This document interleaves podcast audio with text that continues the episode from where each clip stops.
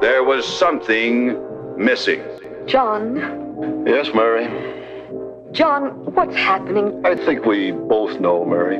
It's just that that we don't have Exactly. There's this awful gap in our lives just because we don't have.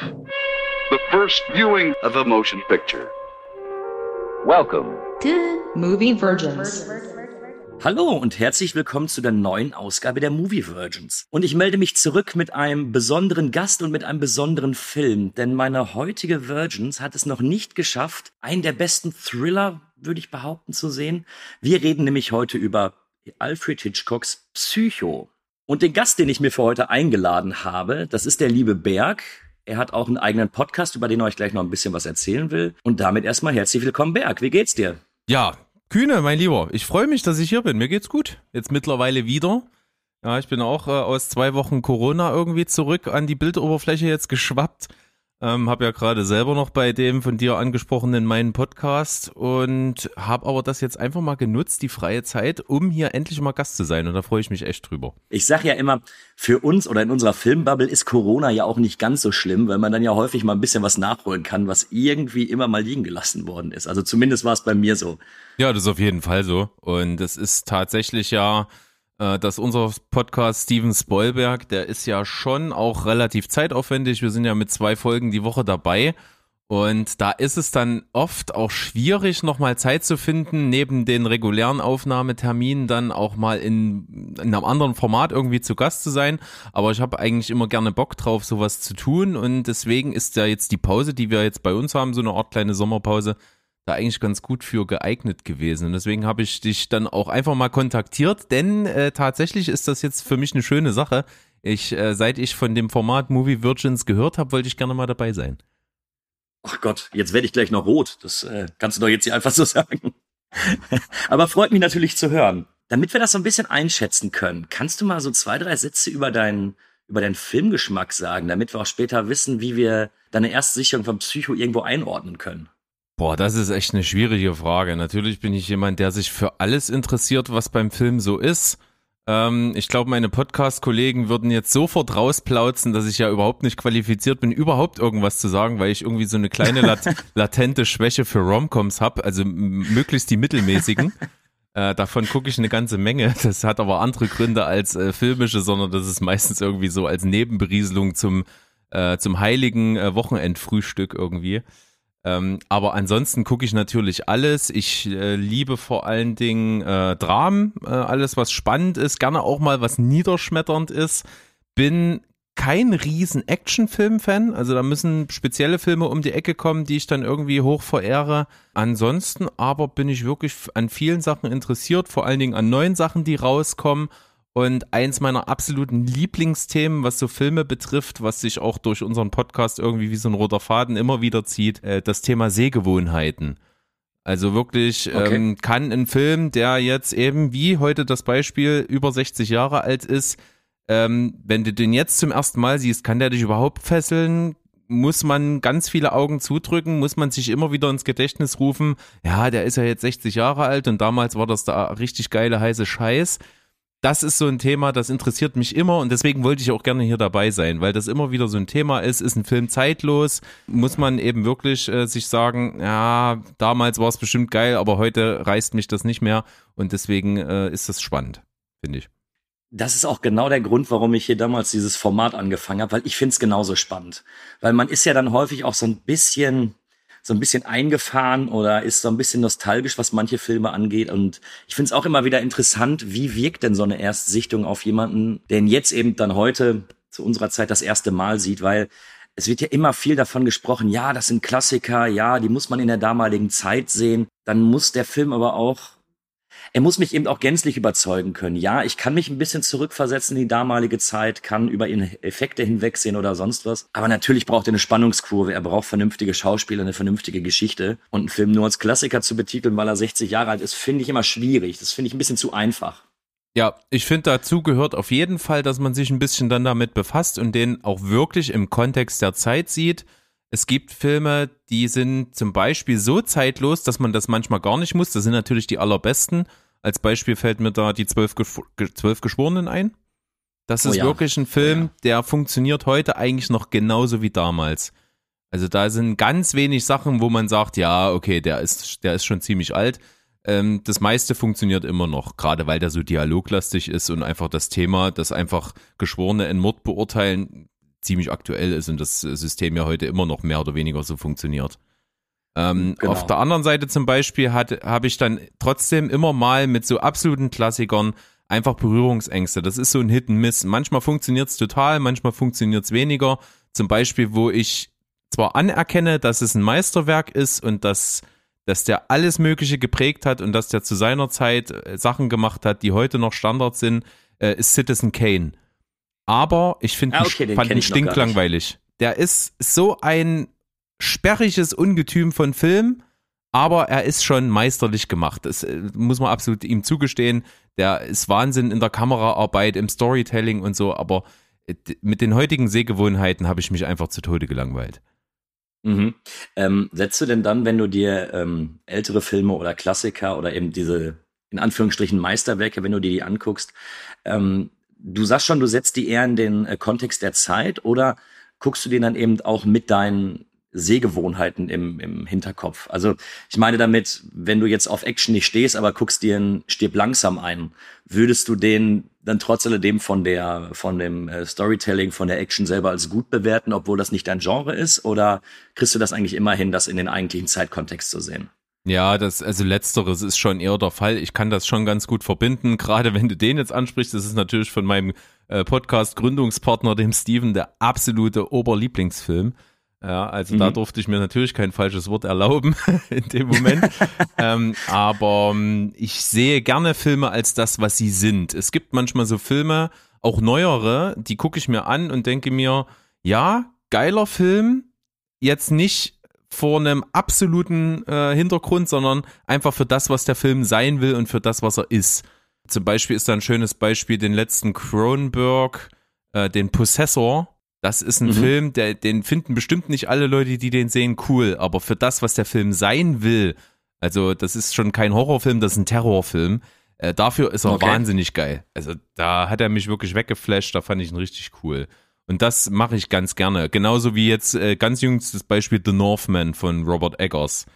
Äh, wer, ja, wer nicht auf Wikinger-Filme steht, der kann den Film liegen lassen, weil das ist einfach ein Wikinger-Film. Aber für das, was er sein will, einfach so ein Rache-Epos nach einer uralten Geschichte, auf der schon Hamlet basiert, als Wikinger-Streifen, wahnsinnig geil ausgestattet mit unglaublich viel Liebe zum Detail, ist es halt einfach ein geiler Film. Stimme ich dir voll und ganz zu. Ich bin mal gespannt, was du jetzt eben zu unserem heutigen Film sagst. Du hast mir ja Psycho mitgebracht. das Badezimmer. Aber hier haben sie inzwischen sauber gemacht. Großer Unterschied. Sie hätten nur das Blut sehen sollen. Der ganze, der ganze Raum war, na, es ist so grauenvoll, nicht zu beschreiben. Es war so, der Mörder schlich sich vorsichtig hier herein. Die Tür war an, sonst war kein Geräusch. Und äh,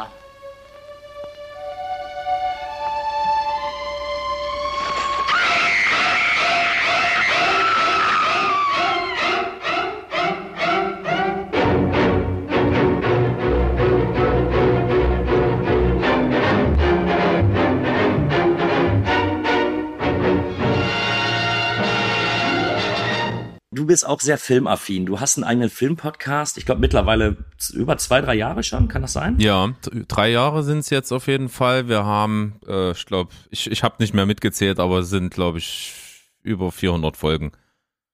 Okay. Davon bin ich noch weit entfernt. Ja, das macht nichts. Aber äh, Qua Quantität und Qualität sind ja manchmal nicht immer gleichbedeutend. das stimmt. Aber ich meine, Psycho ist ja gerade, glaube ich, einer der Filme, der am häufigsten so in der Popkultur irgendwie referenziert wird. Ähm, ich glaube, es gab keine Komödie oder keine Komödienreihe, die nicht in irgendeiner Art und Weise eine Szene aus Psycho mal ähm, referenziert. Aber wie kam es denn jetzt eigentlich, dass du dich bisher nicht, hast du dich nicht dran getraut oder ist der Film ständig an dir vorbeigegangen? Wie kam es, dass Psycho nie bei dir im Player gelandet ist? Also das hat eine Reihe von Gründen. Der eine ist, äh, dass man tatsächlich ja so als äh, Streaming-Gucker wie ich, der nicht so ein riesen DVD-Blu-ray-Regal hat, einfach auch selten manchmal an alte Filme rankommt. Das ist ja manchmal Mhm. so Zufall. Manchmal hat man also da auf so einen Streaming-Dienst äh, Psycho oder dann eben nicht. Also diesmal jetzt für die Sichtung jetzt habe ich ihn auch aktuell ähm, mir on Demand kaufen müssen. Ähm, Oh, weil, okay. weil er nirgendwo frei verfügbar war und hier natürlich irgendwo keine DVD davon rumgeistert. Ähm, das ist ein Grund. Der zweite Grund ist, ähm, ich gucke tatsächlich so 90 Prozent von allem, was ich gucke, gucke ich mit meiner Frau zusammen. Und Mhm. ähm, das sind so Sachen, die guckt sie einfach nicht gerne. So alte Filme. Das ist nicht ihrs. Und deswegen muss ich dann immer so Zeitfenster finden, wo ich einfach alleine bin und das gucken kann. Ähm, die sind jetzt nicht so häufig, weil wenn ich so alleine Zeit für mich habe, dann mache ich meistens andere Sachen als Filme gucken. Äh, und deswegen ist das so ein Zeitproblem und natürlich dann, was ich angesprochen habe, so alte Filme können bei mir total zünden oder sie funktionieren gar nicht. Und äh, deswegen habe ich natürlich irgendwo so eine Berührungsangst. Und bei Psycho ist vielleicht noch so ein Sonderfall, da kommt noch mit dazu, ähm, man kommt, glaube ich, als filmaffiner Mensch nicht drum herum, äh, den großen Twist schon zu wissen. Ja, also ich würde ja sogar behaupten, der Film hat zwei Twists und an der Stelle sei gesagt, wenn jemand Psycho noch nicht gesehen hat und sich hier das gerade anhört und nicht gespoilert werden will, um über Psycho zu sprechen, muss man äh, über die Spoiler sprechen und dementsprechend große Spoilerwarnung. Würde mich aber freuen, wenn ihr trotzdem mit dem dran bleibt. Ja, unbedingt machen. Ähm, also ich glaube, wer, wer, wer Psycho noch nicht gesehen hat, das, das geht gerade noch so durch. Ne? Ich bin ja auch jetzt erst das jüngste Beispiel. Ja. Aber ich glaube, wer, wer wirklich von den Twists und vom Inhalt noch nichts gehört hat, der lebt irgendwo unterm Stein. Da- Das hat, du hast meine letzte Frage nämlich eigentlich schon beantwortet, ähm, was du im Vorfeld alles drüber wusstest. Also du kannst du äh, nur die Schlusspointe oder wusstest du auch so grob den Ablauf und worum es geht? Kannst du dazu ein bisschen was erzählen? Kann ich. Also auf jeden Fall jetzt, also wer jetzt noch nicht abgeschaltet hat, jetzt kommt wirklich der dicke, fette Spoiler. Also, dass am Ende Norman Bates und seine Mutter eine Person ist, das habe ich gewusst. So. Ja, Ähm, okay. Das war mir absolut klar. Äh, und ich äh, wusste aber darüber hinaus nicht so viel. Also von der Rahmenhandlung schon gar nicht. Also, dass, da, dass da die Frau da so in dieses Motel und so, da habe ich alles nicht gewusst. Ähm, ich wusste, wie gesagt, nur, dass Norman Bates da dieses, dieses Motel betreibt und dass es dieses Motel gibt und dass der sozusagen der Bösewicht ist und dass der eben äh, so äh, mit diesen äh, Schizophrenie-Travestie-Tick da halt eben die Morde verübt. Und das war aber alles. Ja, okay. Ja, dann bin ich mal gespannt, ob dich äh, noch andere Sachen an dem Film überrascht haben. Ich bin, ich bin sehr gespannt. Ja. Ähm, bevor wir in den Film reingehen, würde ich einfach mal äh, noch mal eine kurze Inhaltsangabe vorlesen, die im Übrigen auch schon Spoiler enthält. Geil. Ähm, die Sekretärin Marion Crane unterschlägt 40.000 Dollar und macht auf ihrer Flucht in einem abgelegenen Motelstation, das der, Eigentü äh, der, das der eigentümliche Norman Bates leitet, der mit seiner Mutter im Haus neben dem Motel lebt. Als Marion sich frisch machen will, wird sie während des Duschens erstochen. Nachdem ein Privatdetektiv, der ihre Spur gefunden hat, ebenfalls verschwindet, begeben sich Marions Freund Sam und Schwester Lila auf die Suche. In Bates Motel machen sie eine grausige Entdeckung. Wie ich in fünf Sätze einen Film zusammenfassen kann, besser geht's nicht. Ja, ich glaube auch. Also da ist ja schon wirklich viel, viel drin. Ne? Ich mag, ich mag ja, das ist so ein bisschen für mich das Trailer-Problem. Ich bin ein großer Hasser von Trailern, weil ich Ja. finde, moderne Trailer verraten viel zu viel, zu viel, zu viel. Ich finde, Trailer sollten prinzipiell so eine Auflage haben, dass die nur aus den ersten zehn Minuten des Films Bilder zeigen dürfen. Das, das wäre Du, so für ich mich ein großer Fortschritt. Damals noch, als äh, Roland Emmerich, äh, Emmerich noch halbwegs gute Filme gemacht hat, fand ich es immer cool, dass sie, dass die eigentlichen Teaser immer nur so der Money-Shot des Films waren. Und dann war Schluss und da hatte ich schon Bock drauf. Ja. Aber wenn du eben, also ein Teaser finde ich meistens noch ganz okay, aber sobald es dann an den Trailer rangeht, das, das wird dann einfach viel zu viel irgendwie. Ja, also jüngstes Beispiel, was mir so gerade so durch den Kopf schießt, war äh, The Grey Man auf Netflix. Der Trailer, der ist ja gefühlt der ganze Film. Das ist total heftig. Habe ich bisher einen Bogen drum gemacht, muss ich zugeben. Ja, da scheiden sich sehr die Geister. Also es geht auch selbst in unserer kleinen Podcast-Welt bei Steven Spielberg, wir haben da durchaus sehr kontroverse Meinung. Ich fand ihn ziemlich cool. Ich fand mich sehr, sehr, sehr, sehr gut unterhalten. Ich finde auch, der Film macht vieles richtig, aber der ist ja jetzt auch nicht Gegenstand unserer Diskussion. Es führt jetzt zu weit, wenn ich das ausführe. ähm, wir begleiten ja am Anfang des Films Marion Crane. Und die hat ja eine kleine, oder ich habe ich hab das nicht so ganz verstanden. Warum ist sie mit ihm nicht offiziell zusammen? Also sie ist ja mit äh, Sam Loomis, äh, zumindest ist es ihre äh, seine Bettgespielin. Warum sind die noch mal nicht zusammen? War er verheiratet? Ja, also er ist geschieden. Naja, er ist geschieden äh, und er ist, er wohnt ja entfernt, also in der Nähe von LA, in Fairvale wohnt er ja. Das ist ja so, ich habe dann mal geguckt, ne, also ich bin äh, halt völlig bescheuert. Ich, ich prüfe sowas nach. Die wohnt ja in Phoenix, Arizona und der, der ja in der Nähe von LA und das sind ja so ungefähr acht Stunden Autofahrt. So in etwa. Also er fliegt dann, ne, da würde man in Deutschland schon zum, zum, zum Flug, äh, hier zum Flugshaming übergehen, ähm, dass er dahin fliegt und sie mit dem Auto über Nacht fährt aber okay. Ähm, die führen halt so einfach diese, diese Fernbeziehungen, äh, sind nicht verheiratet. Ich glaube zwar in den 60er Jahren dann schon so ein bisschen verpönt, dass so eine kleine Büroangestellte so einen ehemals verheirateten Mann dann irgendwie da so für sich nimmt und äh, die ihre Zeit nur immer mal in so einem Stundenhotel verbringen. Äh, ich glaube, das führt alles dazu, dass diese Beziehung nicht besteht. Aber das ist ja auch Gesprächsinhalt in der ersten Szene, die wir da sehen. Ähm, was wir jetzt allerdings äh, direkt gleich mal unterschlagen haben, ist, dass der, der ganze Ton des Films ja noch davor gesetzt wird. Was meinst du? Äh, der, der Aufmacher ist ja, die, der, wo die Credits kommen, die, die Opening Credits, wo diese, diese visuellen Effekte, dass der Bild so zerschnitten wird, immer durch diese äh, horizontalen Linien und da halt schon dieses, dieses absolut ikonische äh, Psychothema von, Bernard Herrmann kommt. Das, das soll ja wirklich schon dazu führen, dass der Zuschauer schon erstmal nervös beginnt. Ähm, hat er geschafft. Also, Durchaus, absolut. Ich habe jetzt, ich habe Psycho jetzt erst das zweite Mal gesehen tatsächlich. Ich hatte ihn damals als ähm, ah, mit 16, 17, weil mein Vater sich die ganzen Hitchcock-Filme nachgekauft hat. Und dann also, habe ich mir auch mal zwei, drei angeguckt. Also ich muss dazu sagen, ich habe noch gar nicht so viel von ihm gesehen. Ich glaube, so die großen Filme von Hitchcock, die kenne ich alle. Aber jetzt zu sagen, dass ich seine Vita in- und auswendig kenne, kein Stück. Und damals habe ich mir auch Psycho angeguckt und ich, damals hat er mich nicht gekriegt. So viel kann ich vorab schon mal sagen. Mhm. Ähm, und wollte mich eben jetzt nochmal gänzlich neu drauf einlassen, habe eben auch schon vieles vergessen, wie der Film abläuft, wie der Film strukturiert ist. Aber die Musik am Anfang und dieses, dieses hektische, dieses Zerschneiden, das, du hast so ein Unwohlsein. Du weißt, hier passiert gleich irgendwas. Da war ich auch gleich so. positiv drin. Da gehe ich ganz absolut mit dir mit.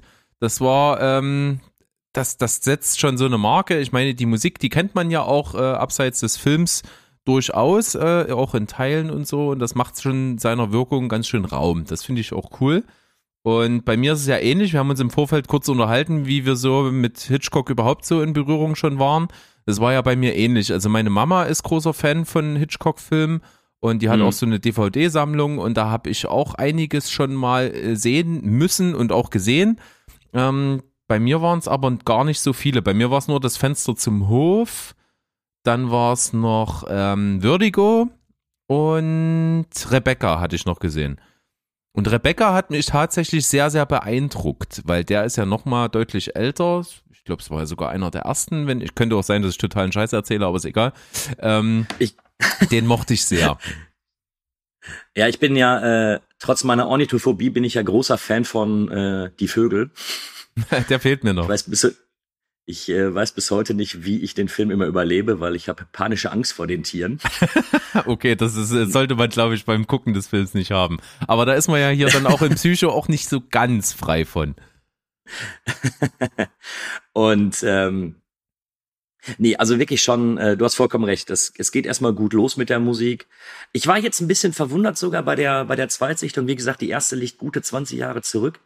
Ähm, ich hatte mir irgendwie vorgestellt, dass dieses Leitthema des Films, weil das ist wahrscheinlich nur fälschlicherweise in meinem Kopf gewesen, eben diese, äh, die Musik ist, die auch in dem Dusch, äh, bei der Duschszene dann eben verwendet wird. Weil das ist ja wirklich das Markante, was, glaube ich, jeder kennt. Ja. Und da war ich direkt am Anfang schon wieder verwundert, dass, dass es, äh, also in meiner Erinnerung hat man bei dem Vorspann immer die Musik aus der Duschszene gehört. Und das stimmt nicht. Das stimmt nicht, ja. Ich habe übrigens mittlerweile mal geschaut, also es ist bei Weitem nicht sein erster Film, aber okay. Gut, äh, äh, Rebecca, ne? Mm, Aber Psycho von 1960 hat ja, ich sag mal, in dieser Auftaktszene mit der Musik, der Eindruck kann sich ja schon verfestigen, weil ja der komplette Score halt nur mit Streichinstrumenten gemacht wird. Folge dessen Mhm. ist ja natürlich alles auch so ein bisschen nah aneinander, äh, nicht nur stilistisch, als auch äh, eben vom, von der Klangwelt ja sowieso. Und die Entscheidung ist ja, fand ich ja ganz witzig, ja nur deswegen gefallen, weil ja Hitchcock hier äh, unbedingt diesen Schwarz-Weiß-Film nochmal machen wollte. Er hat ja vorher auch schon in Farbe gedreht. Ähm, weil ja, äh, das ist ja so ein bisschen mit seinem Größenwahn äh, hat das zusammengehangen, weil er ja vorher äh, so seinen großen Erfolg gefeiert hat mit so riesen Budget-Produktionen hier, Vertigo und äh, der unsichtbare Dritte und sowas und wurde gefeiert und wurde dann so ein bisschen auch schon wieder langsam belächelt, wie ja, mit so viel Geld, da kann ja jeder einen geilen Film machen. Und dann hat er sich gesagt, na gut, dann mache ich halt eben mal ein absolutes Low-Budget-Ding in Schwarz-Weiß und zeige euch mal, dass ich das kann. Ja, Wobei Low Budget muss man hier vielleicht auch noch mal ein bisschen in Relation setzen. Ich habe mal ein paar Zahlen rausgesucht. Er hätte immer noch das äh, Budget von 800.000 Dollar, was so circa 4,5 Millionen jetzt heute entsprechen würde, etwa. Ja, aber es ist ja trotzdem Und- schon sehr wenig. Ja. Auch für die damalige Zeit nicht ganz so wenig wie heute, aber es ist trotzdem schon verhältnismäßig wenig. Und wenn man noch dabei bedenkt, dass der ja halt wirklich auch relativ unbekannte Schauspieler genommen hat und auch von seiner Filmcrew, äh, da hat er ja wirklich nur so Fernsehleute genommen, die eigentlich gar nicht so äh, Filme vorher gemacht haben. Und für die Crew-Gage sind nur 62.000 Dollar draufgegangen. Heute undenkbar. Ja, absolut. Das ist schon krass. Ähm, aber ich wusste gar nicht, dass es nur mit dem Größenwahn zusammenhängt, weil ich habe noch ähm, bei meiner Recherche habe ich noch gefunden, dass auch mit ein Hauptgrund für die äh, Schwarz-Weiß-Optik war, dass eben die Duschsequenz eben auch grafisch gezeigt werden sollte und er da Angst hatte, dass das nicht zugelassen wird. Ja, das stimmt. Der hatte auch Angst, dass es zu blutig wird. äh. Ja, das, das auf jeden Fall auch. Das war so ein Grund. Der hatte ja auch prinzipiell, äh, hatten, hatten er und der, oh, der Drehbuchschreiber, wie hieß er, Stef, Stefano? Äh, Joseph Stefano, der das Drehbuch adaptiert hat von dem Roman, die haben ja bei der, den Film bei der Zensur eingereicht und haben mit Absicht der Szenen reingemogelt, die besonders anstößig und besonders äh, heikel waren, damit die Zensur die rauslöscht und die anderen Szenen, die sie unbedingt drin haben wollen, in Ruhe lässt. Und es hat funktioniert.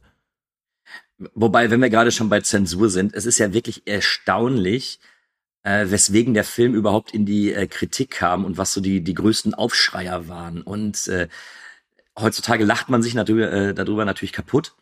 Aber Psyche war natürlich auch ein großes Risiko, weil alleine schon in der ersten Szene, wenn wir dann eben äh, Marion Crane beziehungsweise die Schauspielerin Jeanette Lee nur in BH bekleidet sehen, das muss schon damals ein Aufschrei gewesen sein in den 60ern. Absolut. Und da- und da natürlich folgen ja auch noch die, viele, die viele gespülte weitere. Toilette. das war Das, auch, ja, das ist immer noch mein Highlight. Ja. Äh, die Toilette war ja noch zensiert, weil das noch nie im Fernsehen, äh, im äh, Film gezeigt worden ist. Und der Ton, der Ton war, glaube ich, auch ein Problem, dass es dann eben vertont worden ist mit der Toilette. Und die Szene durfte ja nur drin bleiben, weil sie wichtig für die Handlung war. Ja, das war ja auch mit Absicht, weil die sich absolut darüber im Klaren waren, dass es schwierig wird und äh, deswegen haben die ja ein, ein wichtiges Story-Element da eingebaut, wie du schon sagst. Aber da kommen wir dann später sicherlich nochmal mit dazu. Ja, auf jeden Fall. Äh, spannend finde ich auf jeden Fall, aber trotzdem so diese ganze, warum der Film jetzt so ist, wie er ist, nochmal. Das ist ja auch der letzte Schwarz-Weiß-Film, den Hitchcock gemacht hat.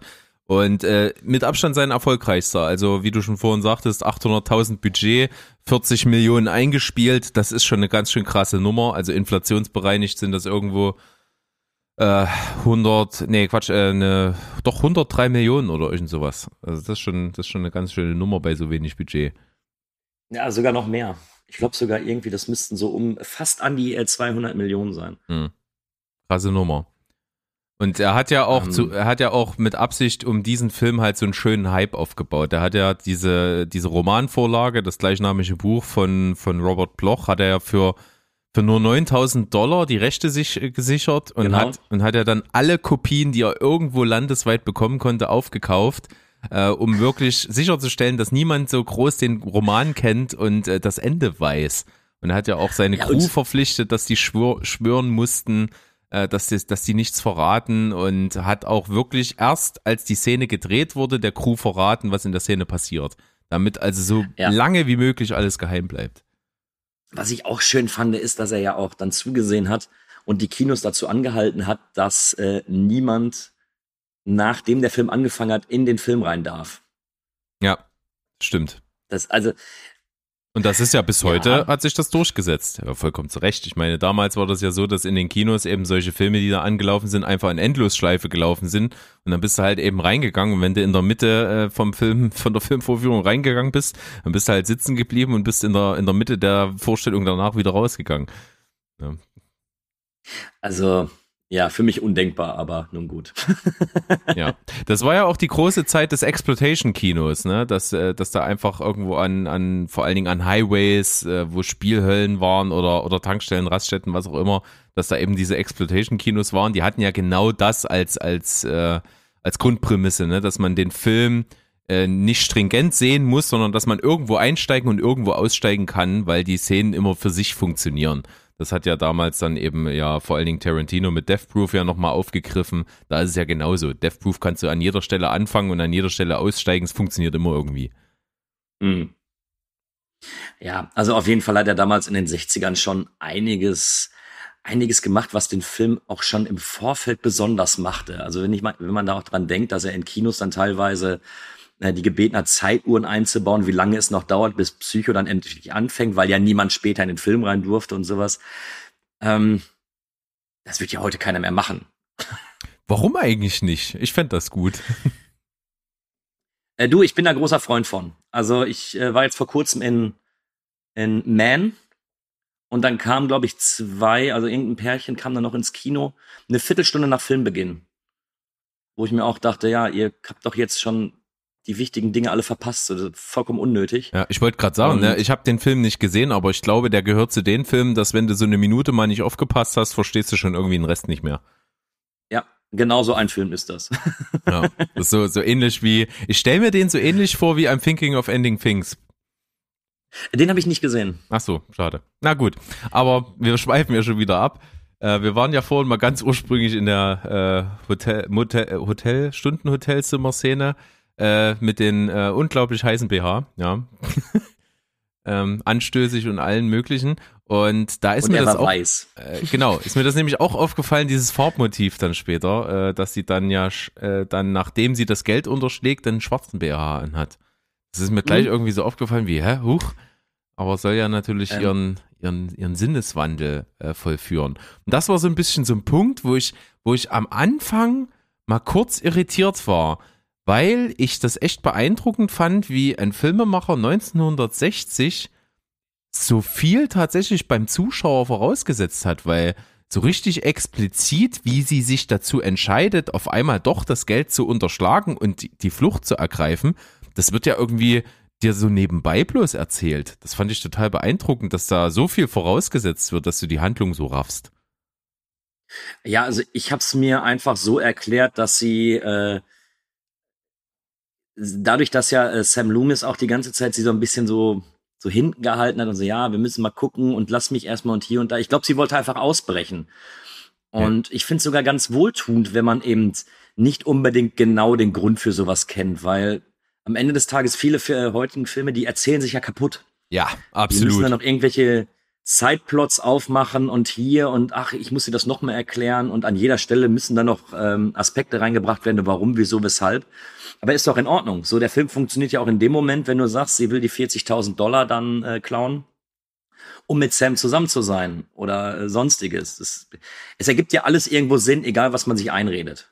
Ja, es ist auf jeden Fall ja so, dass du siehst ja, nachdem sie eben dieses Techtelmechtel da gerade mal wieder abgebrochen haben in ihrer Mittagspause so, ähm, ist sie ja schon so ein Stück weit ziemlich verbittert. Also das Gespräch der beiden, das wird, das ist ja dann zum Ende hin nicht mehr ganz so schön.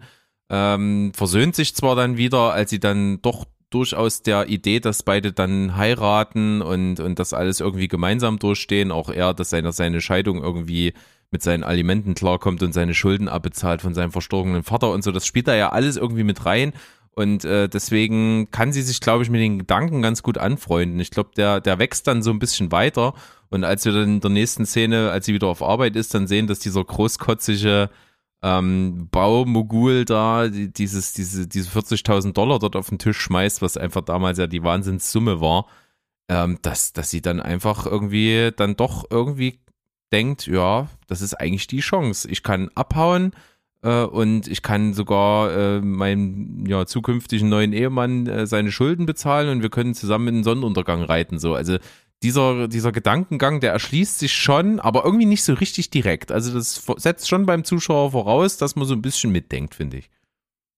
Ja, also du merkst einfach von Anfang an, Psycho ist kein dummer Film obwohl er ja dann häufig dann irgendwie so als Serienkillerfilm dargestellt wird und vielleicht auch ein bisschen auf das eigentliche Mordmotiv oder auf die eigentlichen oder auf diese Duschsequenz dann auch so ein bisschen reduziert wird. Es ist ja kein dummer Film und ich finde es durchaus okay, wenn man dem, wenn man dem Zuschauer einfach auch ein bisschen Intelligenz voraussetzt. Ich mag das so. auch sehr, sehr gerne, wenn äh, Filme so sich wirklich über, über jede Handlung so ein bisschen Gedanken machen, dass auch einfach so kleine Sachen eben eine Konsequenz haben, wie eben der Grund, warum die Toilette nicht rausgeschnitten werden konnte.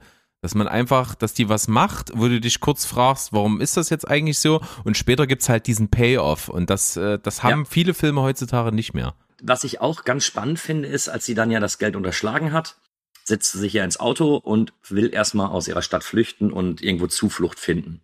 Und du siehst ja nur ihr Gesicht. Du, hast ja zwar eine kleine, äh, ja, du hast in ihren Gedanken hörst du immer wieder Gespräche mit ihr und ihrem Freund, beziehungsweise mit ihr und ihrer Arbeitskollegin.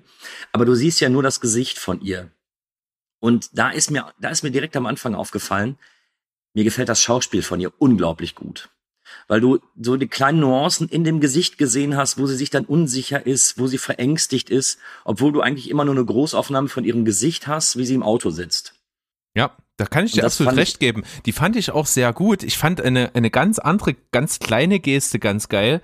Da sitzt sie ja auch in dem Büro und dann redet dieser texanische Typ da mit ihr und dann sagt er irgendwie sowas wie, und äh, sind Sie, sind Sie unglücklich? Und dann sagt die irgendwie so, nicht mehr als andere. Und das ist mit so einer, mit so einem komischen Selbstbewusstsein und so einer, in so einer Mimik, die hat mir total imponiert irgendwie. Das, das ist mir so im Gedächtnis hängen geblieben und das äh, trägt absolut dazu bei. Und diese, diese Gedankengespräche, die du ansprichst, eben, die tun da ihr Übriges dazu. Also man kann von ihr, von ihr, schon alleine von ihrer Körpersprache halt viel ablesen. Das finde ich gut. My daughter, a baby. Tomorrow she stands her sweet self up there and gets married away from me. I want you to take a look at my baby. 18 years old. And she never had an unhappy day in any one of those years. Come on, Tom. My office is air conditioned. You know what I do about unhappiness? I buy it off. Are, uh, are you unhappy? Mm, not inordinately. Ja, ja. Und was ich, was mir direkt am Anfang auffällt und was sich irgendwie für mich auch durch den ganzen Film gezogen hat, ähm, er setzt immer so falsche Fährten, wo sich der Film eigentlich hinbewegt. Also ich kann mir schon vorstellen, dass es damals in den, in den 60er Jahren wirklich, also dass keiner erahnen konnte, wie sich dieser Film überhaupt weiterentwickelt, weil du immer ganz, ganz viele ähm, Wendepunkte in dem Film hast, die den in einem ganz anderen Licht da erscheinen. Weil für mich ist es jetzt noch ein Film, ähm, Frau hat Geld geklaut, flüchtet, will verschwinden und wird von irgendwem verfolgt. So, das, das war der erste Gedanke damals, den ich hatte, als ich äh, Psycho gesehen habe. Oder zumindest bis zu diesen Sequenzen, wenn sie im Auto sitzt.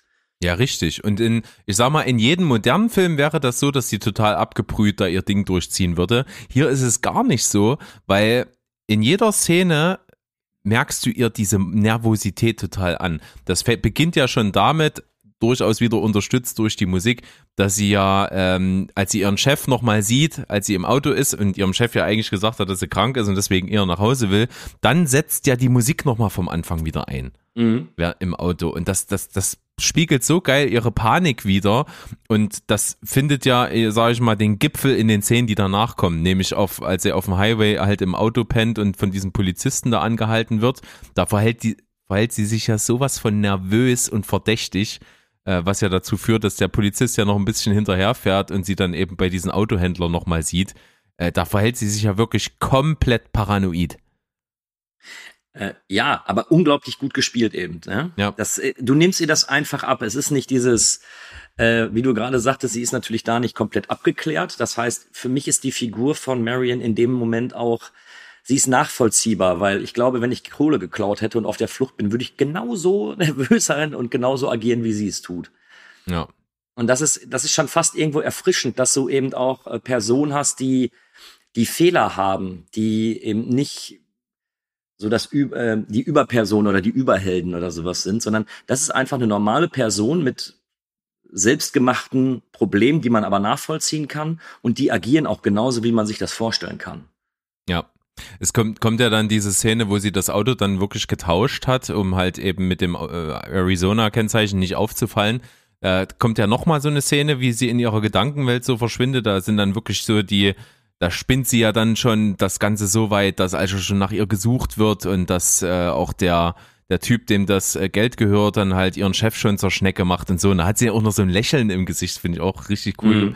cool gemacht an der Stelle.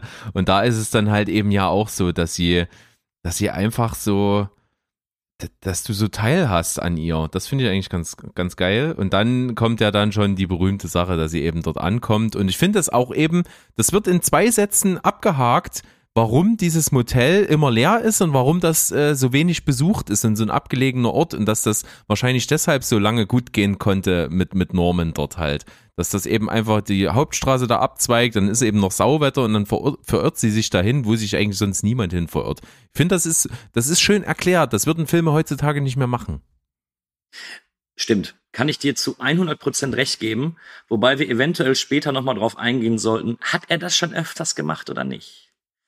Da bin ich mir bis heute nicht so ganz sicher. Ja, werden wir ja auf jeden Fall noch dazukommen. Auf Ja. jeden Fall ist es Aber- ja dann so, dass sie, dass sie dort eben ankommt im, im berühmten Bates Motel. Und das ist dann schon so ein Punkt, wo jeder, der den Film auch noch nicht gesehen hat, dann weiß, ah, Bates Motel, habe ich schon mal gehört, ist berühmt. Ja, aber auch da wieder, es ist, es ist jetzt einfach irgendwie die alten Schauspieler zu ehren, aber es ist ja, es ist ja wirklich gut gewesen. Anthony Perkins als dieser verletzliche und schon fast schüchterne Norman Bates, ähm, grandios besetzt. Und wenn man überlegt, dass der im Buch natürlich so ein kleiner, schmieriger Lappen war, Ja, Ähm, deutlich älter auch. Also das, das ist Ja. schon eine geile Entscheidung gewesen einfach. Und äh, der ist ja, glaube ich, auf diesen, äh, die gibt's ja diese diversen Listen von irgendwelchen Filminstituten. Äh, er ist ja Platz zwei auf irgendeiner Liste der besten Filmbösewichte aller Zeiten. Und das kann ich absolut nachvollziehen. Also weil der einfach die Figur so extrem ikonisch ist. Äh, ja, weil sie aber auch, das, das ist wieder das Spannende, auch sie ist im Endeffekt, oder ähm, in dem Fall Norman Bates, ist eine Person, die greifbar ist. Er ist etwas verklemmt, er wirkt schüchtern, ähm, er ist nicht der Abgeklärte, auch wenn er dann eben äh, so ein bisschen, so ein bisschen offensiver wird, ähm, auch wenn er dann da ja den, das, das Bild von der Wand nimmt und so. Er ist da auch ein bisschen nervös, er hat Angst, erwischt zu werden. Er agiert wie ein normaler Mensch und das gefällt mir sehr, sehr gut. Ja, da bin ich absolut bei dir und ähm, kann auf jeden Fall an der Stelle dann schon sagen, dass auch diese, diese Location äh, echt was hermacht. Ist ja alles irgendwie dort in der Nähe von Universal Studios ja gedreht worden. Ähm, ist ja halt da auf dem Gelände das meiste und ich finde das äh, super cool zusammengestellt, dieses Set. Ist ja auch ungewöhnlich. Ne? Normalerweise hätte man das vielleicht gehabt, dass dieses Herrenhaus so in den Vordergrund gerückt wird, wie es zum Beispiel auch bei Rebecca der Fall war, dass dieses Haus einfach schon wie so, eine, wie so eine eigene Person in der Handlung ist. Aber hier hast du halt dieses Haus so im Hintergrund auf dem, auf dem Hügel und unten dann so dieses langgezogene, eigentlich sehr schlichte Motel. Und ich finde das so als als äh, Dreh- und Angelpunkt der Handlung, die dann jetzt den Rest des Films einfach meistens dort spielt, halt einfach cool gewählt. Äh, nicht nur das, ich, mich würde eigentlich interessieren, ob Hitchcock von vornherein klar war, was für ein ikonisches Bild er damit eigentlich geschaffen hat. Also dieses, dieses Überragende des Hauses, es steht noch so über dem Motel, es gibt eben noch was, was, was über dem Ganzen steht, was vielleicht noch ein bisschen wichtiger für die Handlung und für den Film sein wird. Ähm, man kennt das, man kennt dieses Bild eben. Das, das wurde ja schon so oft dann irgendwie auch ähm, versucht nachzumachen und es ist einfach in die Popkultur übergegangen.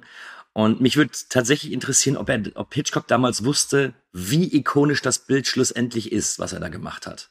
Ja, es war schon ein brillanter Mann. Der wird also schon irgendwie gedacht haben, er, er macht irgendwas sehr Besonderes. Natürlich konnte niemand das Ausmaß dann erkennen. Aber was hier halt viel auffällt, gerade dann bei der Szene, als sie dann auch eincheckt und so, da hast du ja da dann sehr, sehr prominent und auffällig schon immer diese Sache mit den Spiegeln. Und das ist auch so eine Sache, die hat sich am Anfang auch äh, bei mir schon eingestellt. Die, die Kameraarbeit, der Schnitt und so, das ist äh, echt wahnsinnig gut für einen Film von 1960. Ähm, Gerade auch ähm, bevor diese Szene im Hotel, wo die da ihre Liebschaft haben, ist, da wird ja auch von so einem, so einem Gesamtshot ja durch das Fenster so, so reingeschwenkt und so, das ist schon ziemlich geil. Und dann eben auch diese ganzen Shots mit den Spiegeln, wo du Leute im Spiegel siehst, was ja auch diese äh, gespaltene Persönlichkeit, die im Film ja als, als Hauptmotiv dann im, am Ende rauskommt, äh, dann sozusagen mit als Motiv ist, finde ich alles ziemlich cool. Und das siehst du halt hier viel, weil ja direkt neben dem Rezeptionstresen ist ja eben so ein Spiegel, wo eben alle, die dort ankommen, dann eben auch mit gezeigt werden. Das finde ich ziemlich geil. Ja, vollkommen richtig. Ja, du merkst eben, die Hitchcock war ja ein Perfektionist. So. Das ist ja, das ist ja auch heute kein Geheimnis mehr. Äh, aber das, das hat er einfach super hinbekommen. Und Ja. was mir, was mir eben auch dann äh, wirklich gut gefallen hat und wo du auch wieder dieses, diese Perfektion siehst, ähm, es kommt ja dann zu einem längeren Gespräch zwischen Norman und äh, Marion. Und obwohl es hätte passieren können, dass sie, dass da der Film im Endeffekt so eine, ja, so eine kleine Durststrecke hat, weil die ja wirklich dann, glaube ich, fünf Minuten beim Essen sitzen und sich in Anführungsstrichen nur unterhalten, finde ich diesen Dialog, wie der sich aufbaut und wie er dann immer weitergeht, vom Präparieren von Vögel bis hin zu der Beziehung zu seiner Mutter, finde ich unglaublich spannend gemacht. Also da hat mich der Film einfach direkt gehabt. Ja, das ist auf jeden Fall eine der ersten sehr ausufernden Szenen. Und ich muss so unterm Strich sagen, die gefällt mir sehr, sehr gut. Aus dem ähnlichen Grund, wie du sagst, weil die einen ziemlich fesselt. Weil welche, welche Schlenker das Gespräch macht, äh, die sind ziemlich cool. Aber äh, kurz davor ist ja die eine Szene, dass er nochmal ganz kurz die Szenerie verlässt, bevor, wo er gesagt hat, äh, dass er mit Essen nochmal kommt. Ähm, da gibt's ja diese Szene, wie sie dann so aus dem Fenster das Gespräch der beiden im Haus belauscht. Das war so der erste Punkt, wo ich wirklich gedacht habe, oh, echt jetzt? Also, dies, das Haus ist gut und gerne, ich sag mal 60 Meter, 50, 60 Meter weg von, diesen, von diesem Motel. Also der kann, die kann das Gespräch durchs Fenster nie belauscht haben. Das war so der erste Punkt, wo ich sagen musste, okay, da muss ich echt ein Auge zudrücken, um das zu glauben, was da passiert. Du, ich bin mal ganz ehrlich, genau da habe ich nämlich auch ein kleines Manko an dem Film. Dass, er, da- dass sie das hört, okay, ne, Akustik. Im, im, Im Endeffekt, schlussendlich könnte es Akustik sein, keine Ahnung. Ähm, was mich aber gestört hat, ist, dass du auf das Ende nicht kommen kannst, und ich habe es mir im Deutschen und auch im Englischen angehört. Ähm, du kannst nicht drauf kommen, weil du wirklich eine Frauenstimme hörst. Und Das, hat hatte mich auch tats- gestört, ja. so, also ich kann, mir ist es nicht möglich, als Zuschauer auf das Ende des Films zu kommen, weil mir einfach falsche, falsche Fakten dargelegt werden. Und Ja. das hatte mich, also ich hatte erst darüber überlegt, weil ich ihn auf Deutsch geguckt habe, ob es vielleicht im Englischen anders ist, dass dann eventuell dann Anthony Perkins dann seine Stimme verstellt oder so, aber selbst im Englischen ist es ja einfach eine Frauenstimme. Nee, Und da bin jetzt, ich, jetzt muss ich intervenieren. Ich habe das nämlich nachgelesen, weil mich das wirklich interessiert hat. Und das ist vielleicht so eine kleine Erklärung. Es ist nicht nur eine Frauenstimme, es sind drei Frauenstimmen. Bei jeder Szene, wo die Mutter spricht, ist es eine andere Schauspielerin, die die spricht. okay, Und das trägt wieder ein bisschen dazu bei, dass ich mich etwas versöhne, weil wenn ich schon sage, ich will irgendwie sicherstellen, dass man nicht daran erkennt, dass der Schauspieler von, also dass Anthony Perkins seine Stimme nur verstellt, dass man da nicht drauf kommt, dann mache ich es gleich ganz abstrus und nehme immer eine andere, dass diese Illusion aufrechterhalten wird. Das Ah, hat mich wieder an. etwas versöhnt. Ich weiß nicht, wie es im Deutschen war, da ist es mir nämlich nicht aufgefallen, weil da hatte ich schon das Gefühl, dass es immer die gleiche Synchronstimme genau, da war. die, da, da war es immer die gleiche. Ja, aber im Original sind es drei verschiedene Frauen. Ah, ja, okay. Okay, dann wird die nächste Sichtung auf jeden Fall auf Englisch stattfinden. Dann kann ich mich damit dann eventuell dann doch noch versöhnen. Ja.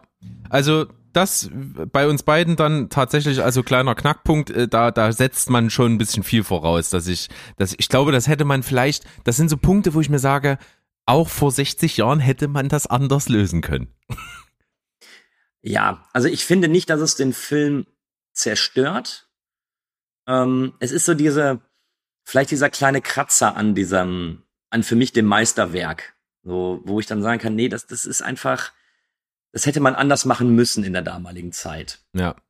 Und das ist jetzt die Voraussetzung für die Szene, die wir gerade besprochen haben, also das Gespräch zwischen den beiden, während sie eben ist. Da gibt's noch einen zweiten Kritikpunkt von mir.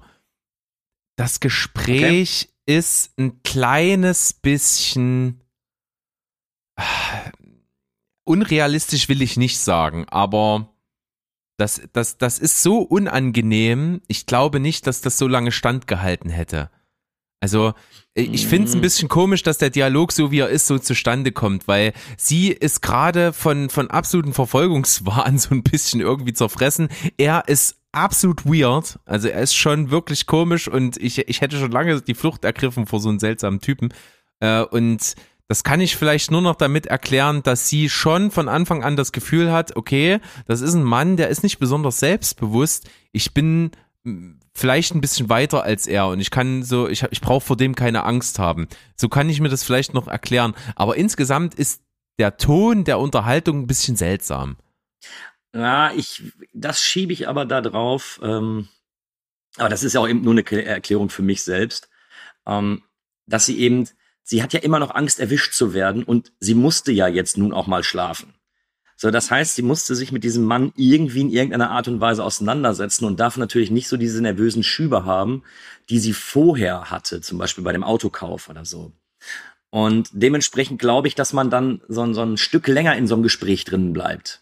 Ja. Als es dann irgendwie direkt zu beenden und zu sagen, so, ja, nee, ähm, das gefällt mir hier alles nicht, ich gehe jetzt in mein Zimmer und dann ist Schluss. Weil dann setzt du ja wieder, dann wäre es ja möglich, dass dann eben die, dass dann der, dein Gegenüber, in dem Fall dann Norman Bates, ja auch so ein bisschen misstrauisch wird und fragt, hä, warum ist die denn so drauf? Also das, ich verstehe dich, es ist ein bisschen affektiert, der Dialog, aber das kann ich mir dadurch ganz gut erklären. Also für mich reicht diese Erklärung aus. Ja, also irgendwie kommt man da schon drum hin und äh, gerade weil die Szene ja so sehr, so wirklich gut ist, äh, von der Spannung her, über was für Themen die dann so, von welchem Thema zu welchem neuen Thema die so kommen, das ist schon ziemlich spannend und das äh, entschädigt dann für vieles. Und äh, ich finde der Dialog oder, oder dann auch später der Monolog von Norman eigentlich selber, der redet ja dann ziemlich viel, der charakterisiert ihn ziemlich cool. Also da geht's ja um allerhand Dinge, ne, um die Beziehung zu seiner Mutter, um äh, die, die, diese Tragik, ne, dass die Mutter dann halt so einen Liebhaber hatte und dass das Spuren bei ihm hinterlassen hat und äh, dass er dann davon redet, dass man sein Schicksal nicht entkommen kann und dann ziemlich schwermütig auf einmal wird. Das fand ich alles ziemlich cool und gerade auch so dann so kleine äh, Punkte, wo man auch sieht, okay, äh, bei dem ist auch nicht ganz alles koscher, wo, wo sie mal kurz anspricht, dass man die Mutter ja durchaus auch zur Pflege irgendwo hingeben könnte. Das triggert ihn schon ganz schön krass. Ja, ähm, ja. Das sind auch Momente, also wo das Gespräch ziemlich schnell kippen kann. Ich finde es einfach auch gut, dass du selbst in dem Moment, wenn du noch gar nichts von dem Film weißt, spätestens da merkst, äh, so ganz ist der, so ganz normal ist der auch nicht. Ne? Und das macht ja eben noch, du bist ja als Zuschauer immer so ein kleines Stückchen weiter als der, als die heutigen Protagonisten. Und das fördert ja auch nochmal diesen ganzen Spannungsaufbau, der, der da geschaffen wird. Ja, wobei es natürlich so ist, ich, kann, ich weiß es jetzt nicht ganz genau, wie es 1960 als Zuschauer eines Films war, aber heute, wenn ich einen Film gucke und da ist eine Figur, die in ihrer Freizeit Tiere ausstopft, dann ist immer Vorsicht geboten.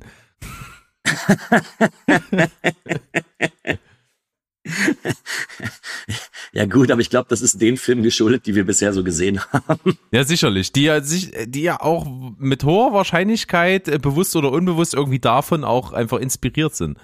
Ähm, das, das muss man ja auch sagen. Und das ist ja auch mal das große Problem mit diesen äh, großen, großen Klassikern.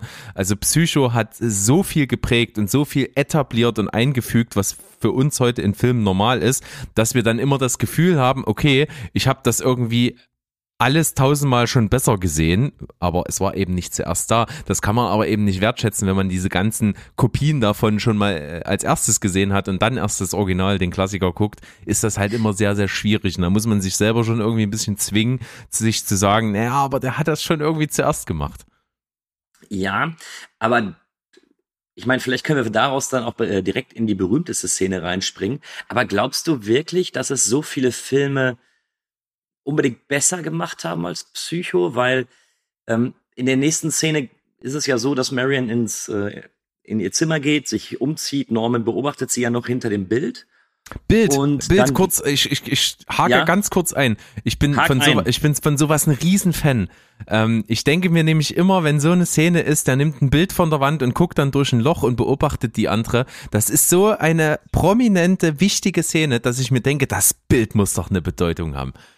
Und Und ich habe dann nachgeguckt, ich habe versucht, ich habe auch mal angehalten und ich dachte mir, ja, das Bild kennst du irgendwie.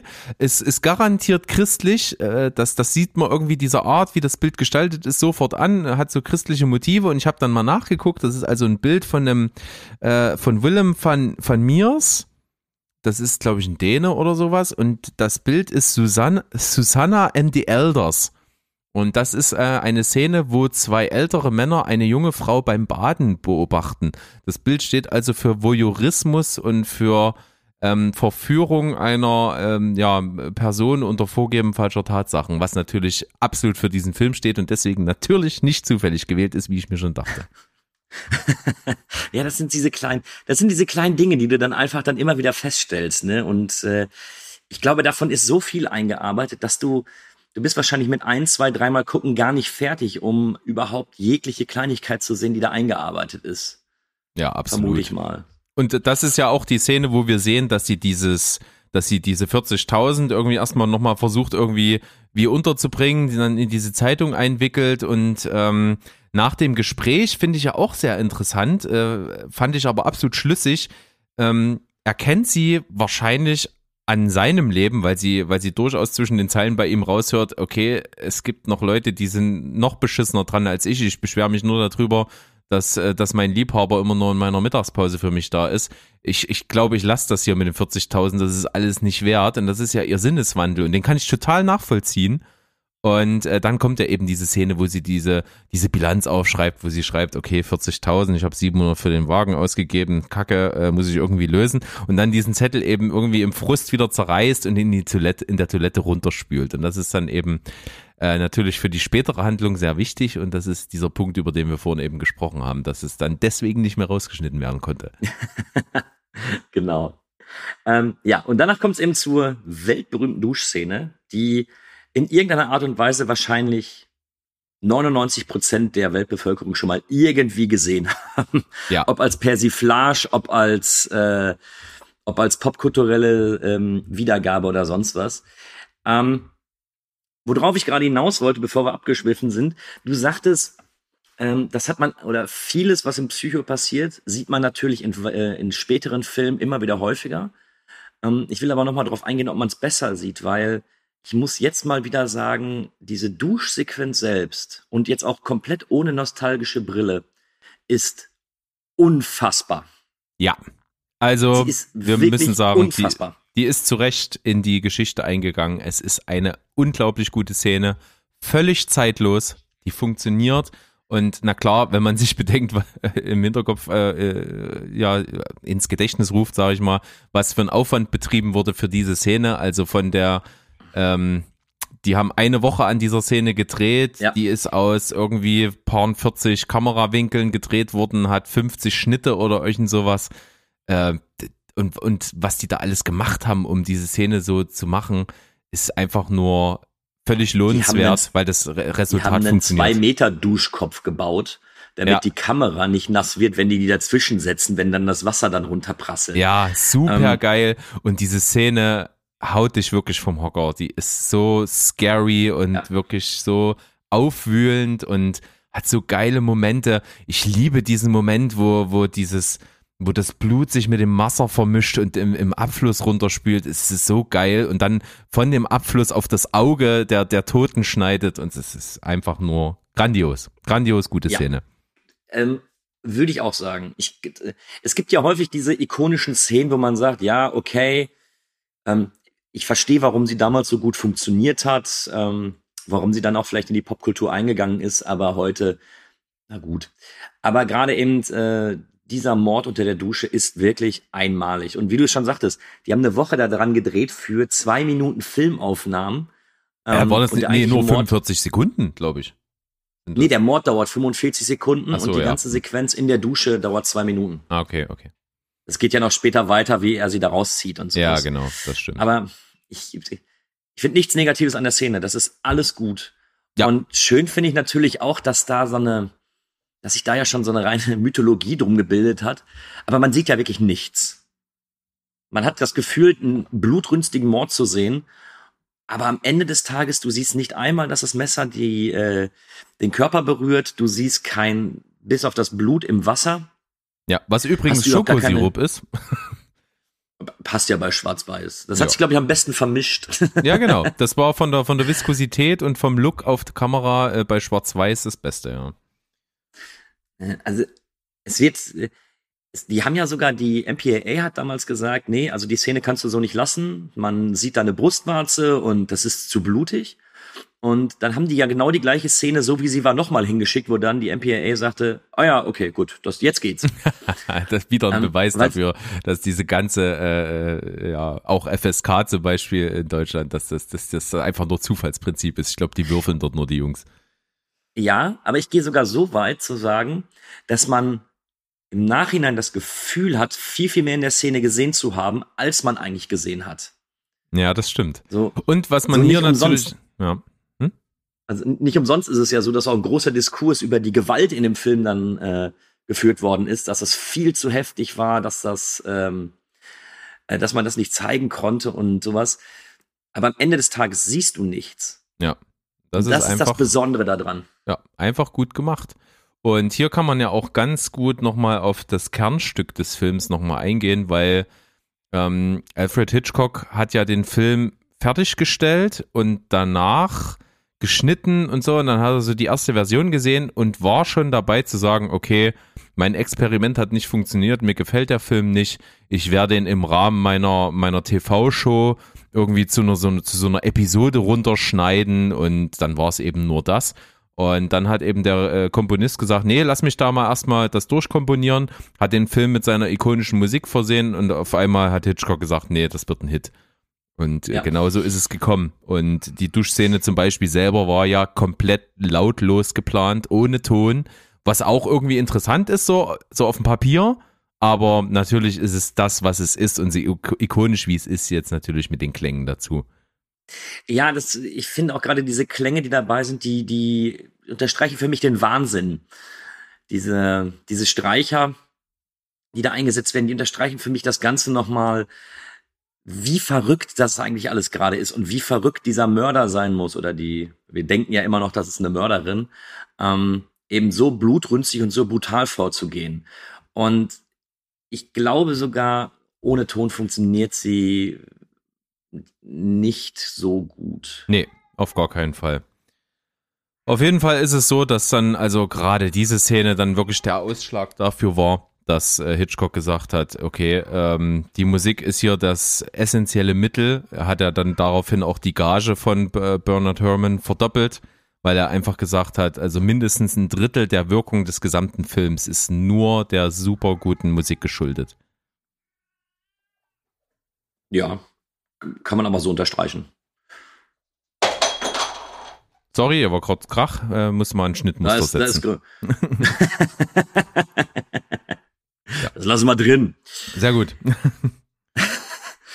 Dann Ähm, versuchen wir wieder die Kontenance zu erlangen und gehen einfach weiter im Text. Natürlich hast du gesagt, die Äh. Szene geht weiter und das finde ich äh, äh, super beeindruckend, weil zwei Dinge passieren jetzt.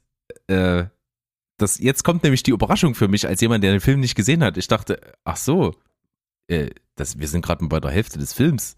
Und jetzt ist die Figur, die wir die ganze Zeit begleiten, tot. Ja. Und die Duschszene war schon, was, was passiert denn jetzt eigentlich in dem Film? Äh, davon hatte ich tatsächlich keine Ahnung. Das fand ich schon ziemlich spannend. Und was dann danach passiert, fand ich auch, glaube ich, auch für die Zeit super progressiv, weil die Szene, wie er aufräumt und wie akribisch er irgendwo Sachen wegräumt, Putzmittel holt, irgendwelche äh, Dinge von ihr dann ins Auto und das umparkt und so, das ist, das zieht sich theoretisch wie ein Kaugummi, finde ich aber super spannend. Also ich, ich glaube, das hat auch nur die Wirkung, weil du, du wirst ja damit alleine gelassen. Deswegen habe ich auch am Anfang von zwei Twists geredet. Weil ich finde gerade eben dieses Rausnehmen der eigentlichen Protagonistin finde ich schon sehr, sehr überraschend. Zumindest, also damals gab es das, glaube ich, vorher noch gar nicht. Und selbst heute ist es ja äußerst selten, dass einfach in der Mitte gesagt wird, ja komm, Protagonist weg, neu. Und du hast ja plötzlich eine völlig andere Perspektive, weil jetzt fürchtest du ja nicht mehr mit der ähm, Marion, sondern plötzlich bist du sogar dazu gezwungen, Norman Bates zu verfolgen. Und das wird ja auch sogar so dargestellt, dass du irgendwie so das Gefühl hast, so, ja, hoffentlich, der ist zwar, oder der ist jetzt gerade was ganz Schlimmes passiert, wir wissen ja noch nicht, dass er der Mörder ist, aber es ist jetzt was ganz Schlimmes passiert, er versucht es zu vertuschen, aber irgendwie hofft man ja, dass er es vertuscht.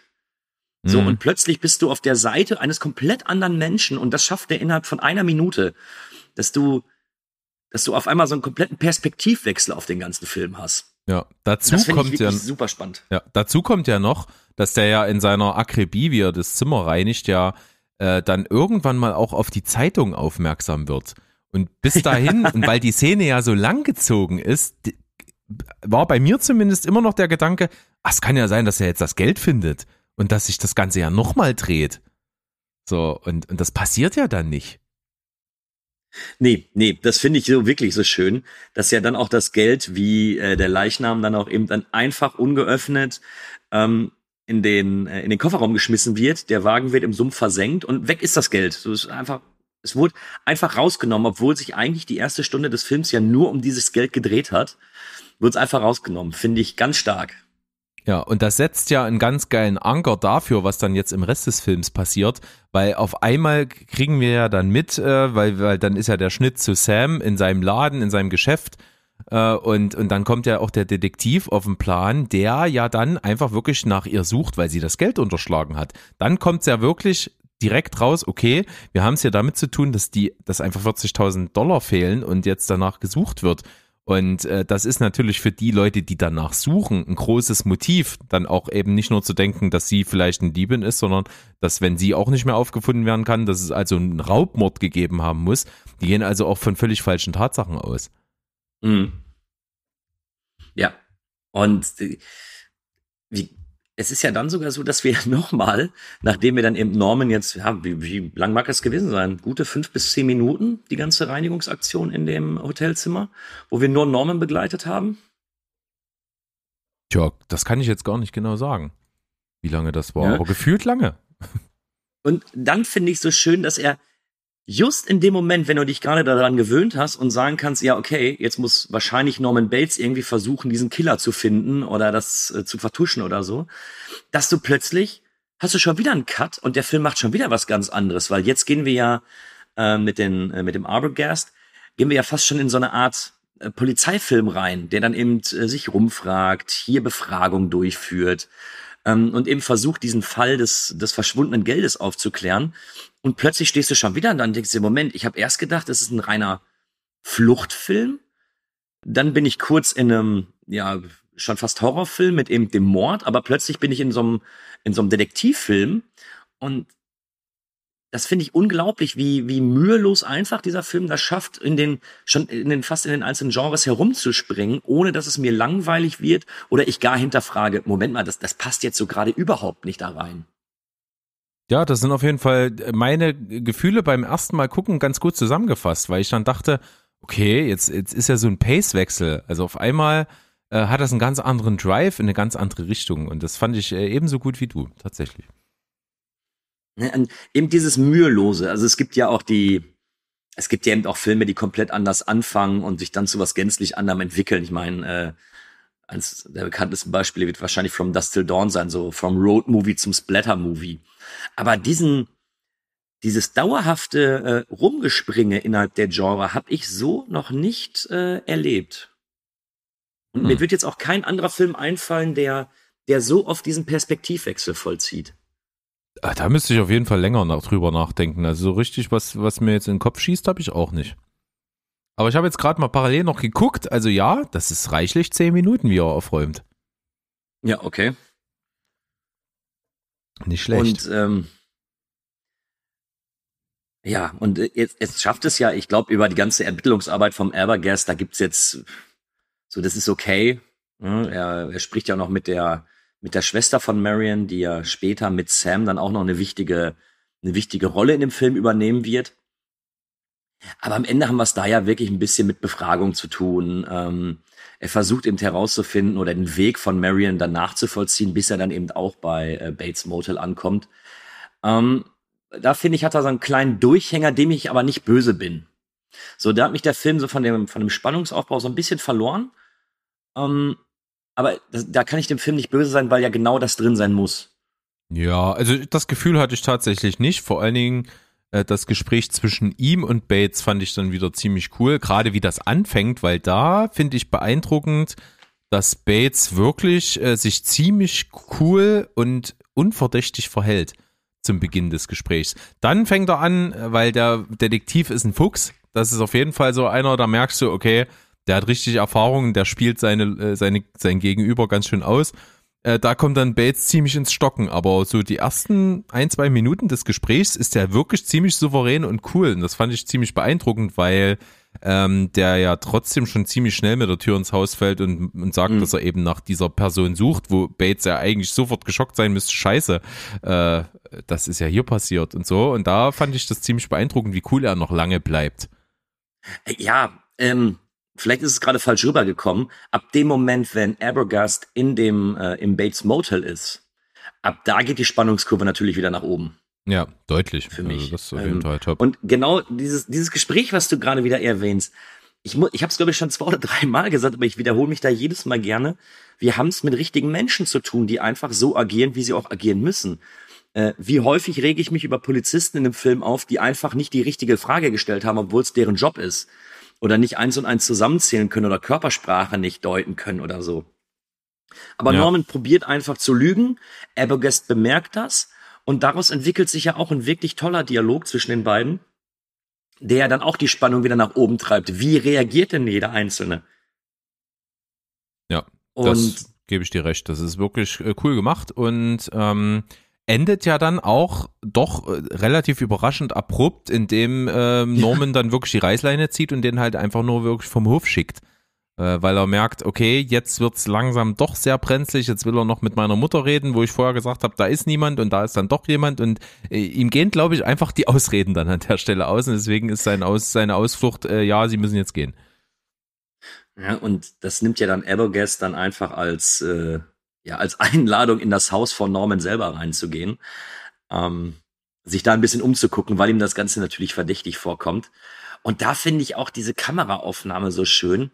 Äh, kurz bevor es dann eben äh, zum nächsten Cut kommt, wenn du die Aufnahme von oben hast, wie Abogast das Haus überprüft, die Treppe nach oben geht und dann eben eine Person in Frauenklamotten einfach aus der Tür rausgeschossen kommt, völlig unvermittelt, ihm das Messer einmal durchs Gesicht zieht damit war, da war ich überrascht.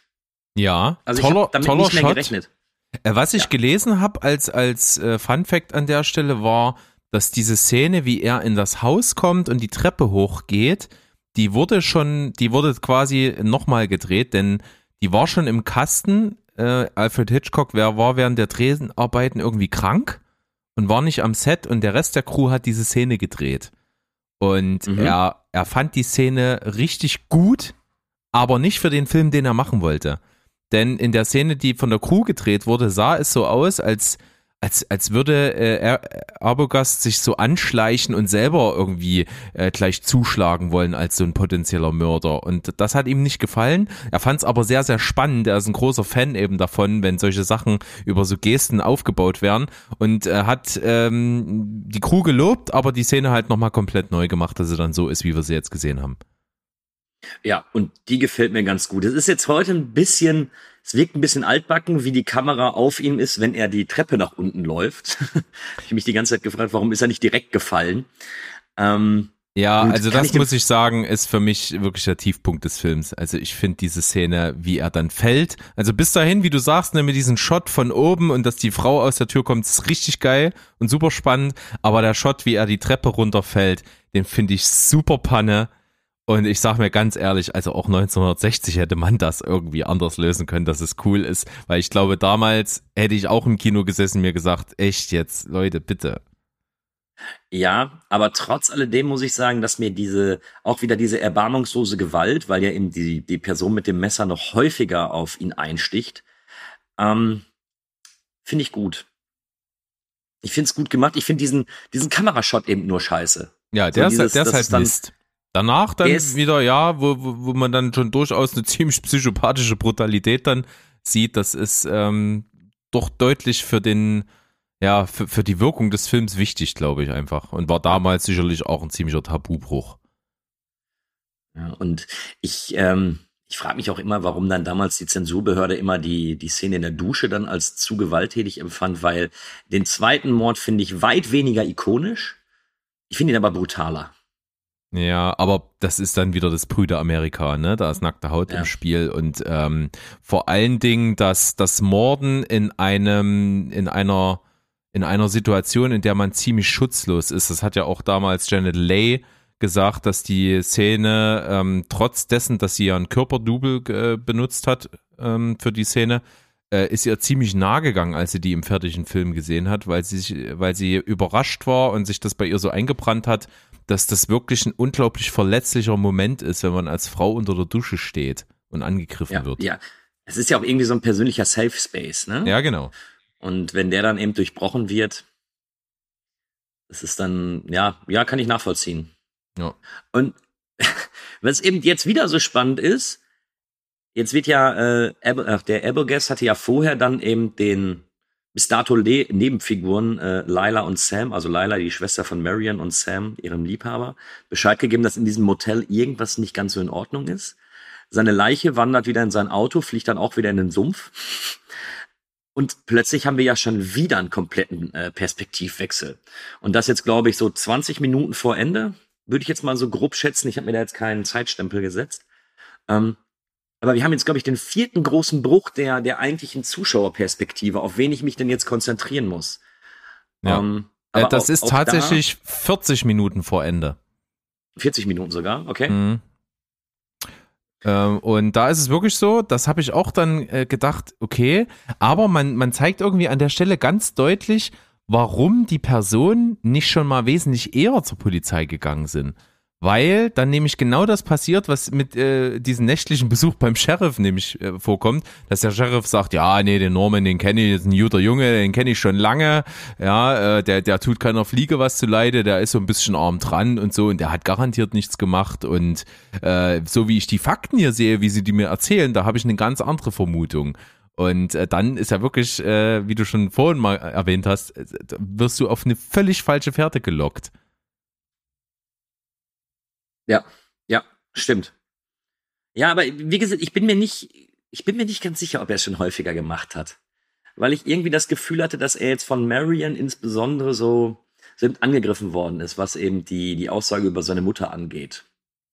Ja. Aber ich glaube, der, äh, der Sheriff erwähnt ja auch nicht, dass jetzt äh, nach dem, nach dem Verschwinden der Mutter oder dem äh, Tod der Mutter, dass da noch mal was passiert ist oder dass es, also wenn da häufiger was passiert wäre oder Leute da äh, dauerhaft verschwinden, glaube ich, wäre auch dieser Polizist, auch wenn er nicht die hellste Kerze auf der Torte ist, hätte da zumindest mal so eine, ah, Moment mal, okay, das klingt jetzt komisch oder verdächtig. Ähm, aber ich weiß eben nicht, ob, äh, ich meine, die Serie Bates Motel, da weiß man ja, dass vorher was passiert ist, aber ich bin mir nicht sicher, ob es dann in der Figur des Norman Bates im Film selber ähm, vorgesehen war, dass er schon häufiger Menschen umgebracht hat. Das ist auf jeden Fall richtig. Aber das ist wieder dieser Moment, äh, relativ typisch Alfred Hitchcock, der das ja so etabliert hat, dass man, äh, dass er oft dem Zuschauer mehr Informationen gibt als den Figuren, die da spielen in den Szenen. Und wir wissen Mhm. natürlich, dass Arbogast umgebracht worden ist. Ähm, aber die Figuren wissen das nicht und deswegen ist ja eigentlich auch die Erklärung des Sheriffs, dass, dass ihm so vorkommt wie, naja, hier sind 40.000 Dollar im Spiel, Privatdetektiv ist ja auch irgendwie eher so am Rande des öffentlichen Gesetzes. Äh, da, ich glaube, da war ja der Zwist damals auch ziemlich groß, ne, dass äh, da waren Privatdetektive mit ihren Lizenzen der öffentlichen Polizei in dem Sinne ja ein ziemlicher Dorn im Auge ähm, da, da, dass der den schnell mal beschuldigt, dass der also wahrscheinlich tatsächlich rausgefunden hat, was mit ihr passiert ist und äh, sich die 40.000 Dollar unter den Nagel gerissen hat und abgehauen ist. Ja. Und das nutzen ja dann eben die beiden dann auch, um, ähm, um dann auch in den Bates Motel zu fahren. Und äh, wie gesagt, auch mit dem, mit dem kleinen Durchhänger, mit der, äh, mit der Suche von Abogast, ähm, trotz alledem, trotz dieses kleinen Durchhängers bist du immer noch voll, äh, voll im Spannungskino drin. Weil auch da, wenn sich Sam mit, äh, mit Norman unterhält und dann auch dieses Katz-und-Maus-Spiel da gemacht wird und sowas, ist es einfach noch ein ganz, ganz großes Lob an Hitchcock, wie er es geschafft hat, auch solche Szenen eben unglaublich spannend zu halten. Und kurz davor macht er ja nochmal diesen großen, diese große Geste, um uns dann wirklich nochmal darauf hinzuweisen, also Norman und seine Mutter sind definitiv zwei verschiedene Personen, das erzähle ich euch jetzt nochmal, indem ja diese Szene ist, wo die, wo das Gespräch zwischen denen belauscht wird und äh, die Kamera halt über die Treppe nach oben geht und dann in diese Kranposition wieder von oben kommt und dann einfach äh, er mit, mit der, mit der Mutter auf dem Arm halt die Treppe runtergeht. Und das ist irgendwie, das, das soll ja nochmal so ganz klar dich von dieser Fährte abbringen, dass du auch wirklich nicht denkst, dass das eine Person ist. Ähm, und, und das aber schön verpackt eben in diese coole Kamerafahrt, die für damalige Verhältnisse auch wieder ziemlich beeindruckend ist, finde ich. Ja, ja, definitiv. Und auch ein sehr, sehr schönes Bild, wenn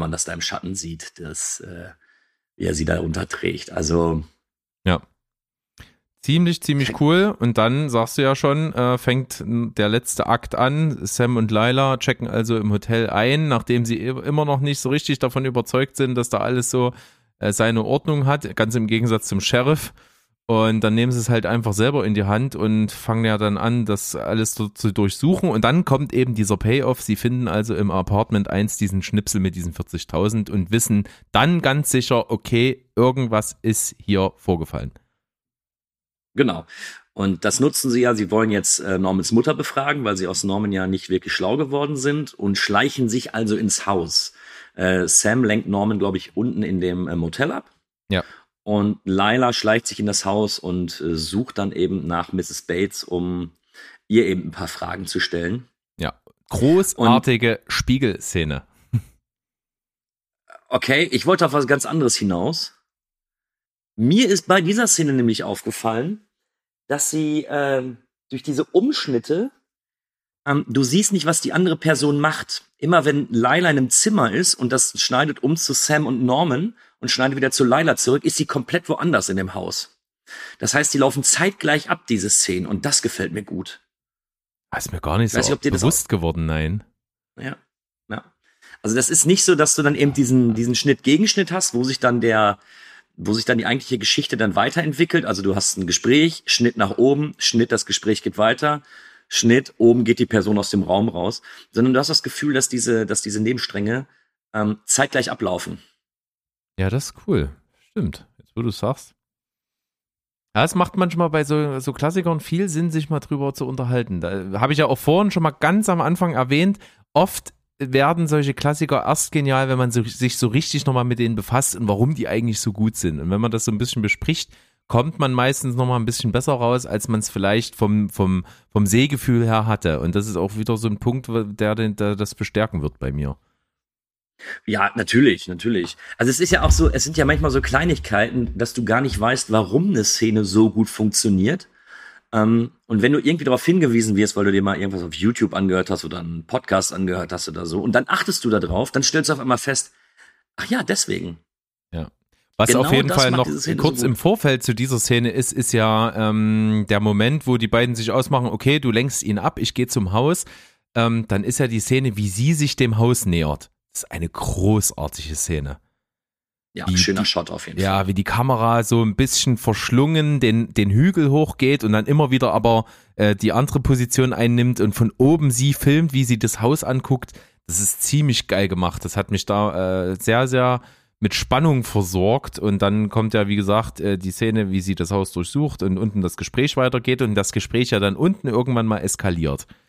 Äh, und in dem Moment gibt es ja eben auch noch die Szene, wie ich gerade angedeutet habe, diese Spiegelszene, die ich so geil finde, wie sie halt oben im Schlafzimmer in den Spiegel guckt und sich selber in dem Spiegel auf der anderen Seite des Raumes nochmal sieht und dann äh, zu Tode erschreckt. Und das ist eine super geile Szene. Die, die hat mich so gekriegt.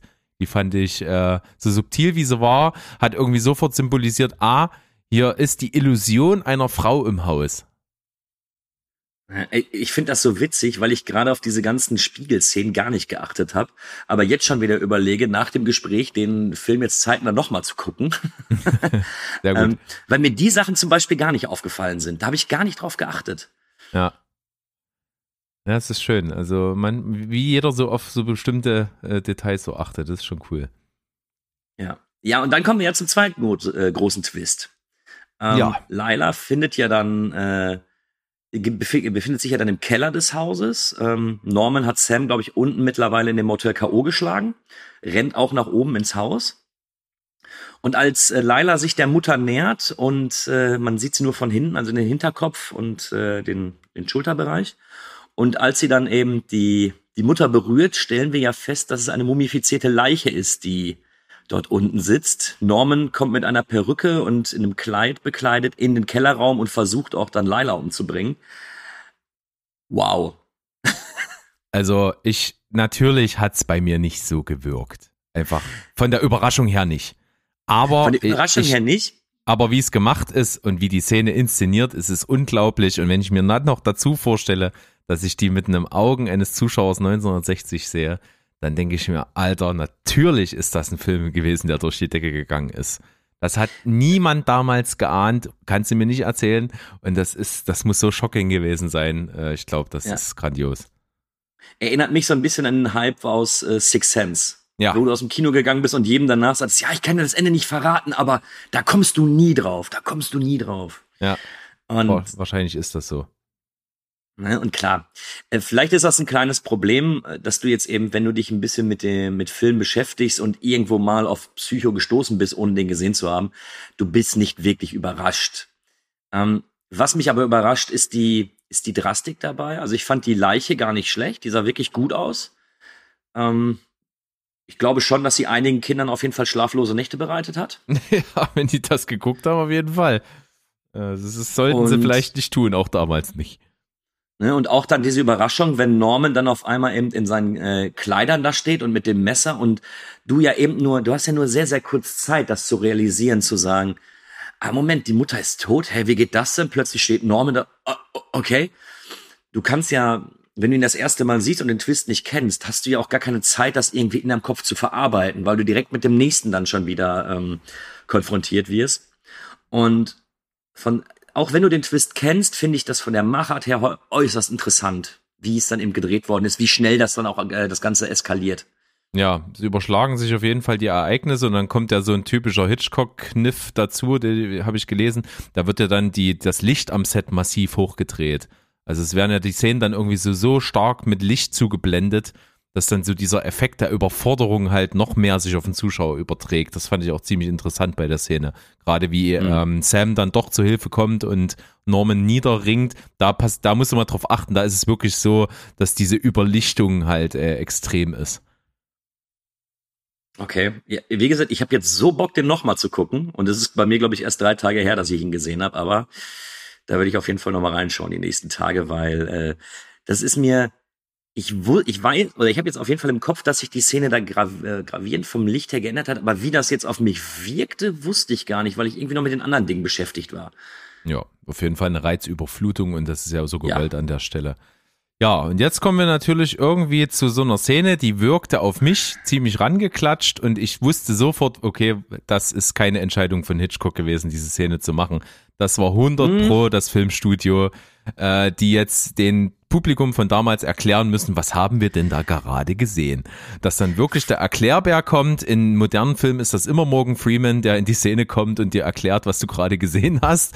Äh, hier ist es also dieser Psychologe im Gerichtsgebäude, der dir dann also auch wirklich mal sagt, pass auf, wir haben es hier mit einer gespaltenen Persönlichkeit zu tun. Er hat wirklich gedacht, dass er seine Mutter ist. Er hat versucht, seinen Schmerz und seinen Verlust und seine ganz komische, traumatische Kindheit damit zu verarbeiten und, und, und, und, und. Also es wird mehr als überdeutlich erklärt.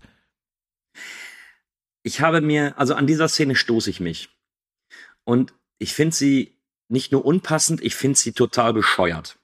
Dieser Psychiater, der eben noch fünf Minuten seinen Monolog hält und dann erklärt, was Norman, ähm, warum Norman so agiert, wie er reagiert, finde ich komplett daneben. Gefällt mir überhaupt nicht.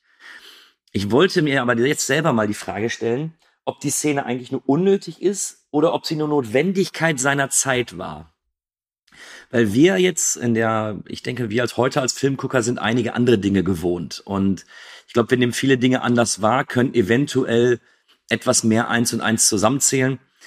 Ich bin mir aber nicht sicher, wie der Otto Normalfilmgucker oder der normale Filmkonsument auf sowas reagiert. Ja, Das das, kommt, die- das kommt natürlich auf den Kontext der Zeit an, wie aufgeklärt äh, die, die Bevölkerung war mit so psychischen Krankheiten, mit dem Konzept des der multiplen Persönlichkeit und sowas. Genau. Da kannst du schon recht haben. Äh, trotzdem ist es natürlich einfach eine Szene gewesen, die auch damals von Kritikern sehr, sehr stark kritisiert wurde. Äh, Hitchcock, wie gesagt, selber hat die Szene gehasst. Äh, Das Studio hat ihm diese Szene aufgezwungen. Das Studio Ah, war okay, ja sowieso, ja, war, war Wort von Paramount aufgezwungen. Ähm, die haben ja von Anfang an auch wenig Interesse gehabt. Das war ja auch einer der Gründe, warum der Film nicht hoch budgetiert worden ist, weil die einfach gesagt haben, das wird ein Flop, das wird nicht gut, das Ding. Ähm, deswegen ist es auch abweichend dazu gewesen mit der ganzen Gage. Also Hitchcock hat ja äh, Anteile an, an den Verkaufserlösen bekommen. Das, das war ja nicht üblich zu der Zeit so, das so zu machen. Ähm, das waren alles also Sachen, die dazu für gesprochen haben, dass das Studio an den Film nicht glaubt. Und ähm, auch heute gilt diese Szene als eine der schlechtesten Filmszenen, die Hitchcock in, in allen seinen Filmen gehabt hat. Und ähm, ja, und er selber konnte sich also nie damit identifizieren. Und das bringt mich tatsächlich dazu, dass ich sage, okay, das, das kann ich ihm jetzt einfach nicht ankreiden. Auch kann ich auch dem Film irgendwie nicht ankreiden, weil ich weiß, es gehört nicht zu seiner Vision. Und das habe ich auch, ohne dass ich das nachgelesen habe, vorher auch schon gedacht. Ich dachte mir, okay, das ist wahrscheinlich der Zeit geschuldet. Die wollten unbedingt dem Publikum jetzt erklären, was da abgeht. Ja, dann sollen sie mir eine Schnittfassung liefern, wo eben genau diese Stelle nicht drin ist, weil ich kann sie nicht aus dem Film rausnehmen. Für mich wirkt sie so deplatziert, was mir dann einfach so ein bisschen das, das Filmvergnügen kaputt macht, weil wir ja nach diesem Monolog noch eine wirklich tolle Einstellung bekommen von Ja. Norman Bates mit seinem inneren Monolog. It's sad when a mother has to speak the words that condemn her own son. But I couldn't allow them to believe that I would commit murder. They'll put him away now, as I should have years ago. He was always bad. And in the end, he intended to tell them I killed those girls and that man. As if I could do anything except just sit and stare, like one of his stuffed birds. Oh, they know I can't even move a finger, and I won't. I'll just sit here and be quiet, just in case they do suspect me. They're probably watching me. Well, let them. Let them see what kind of a person I am. I'm not even going to swat that fly. I hope they are watching. They'll see. They'll see and they'll know, and they'll say, why, she wouldn't even harm a fly.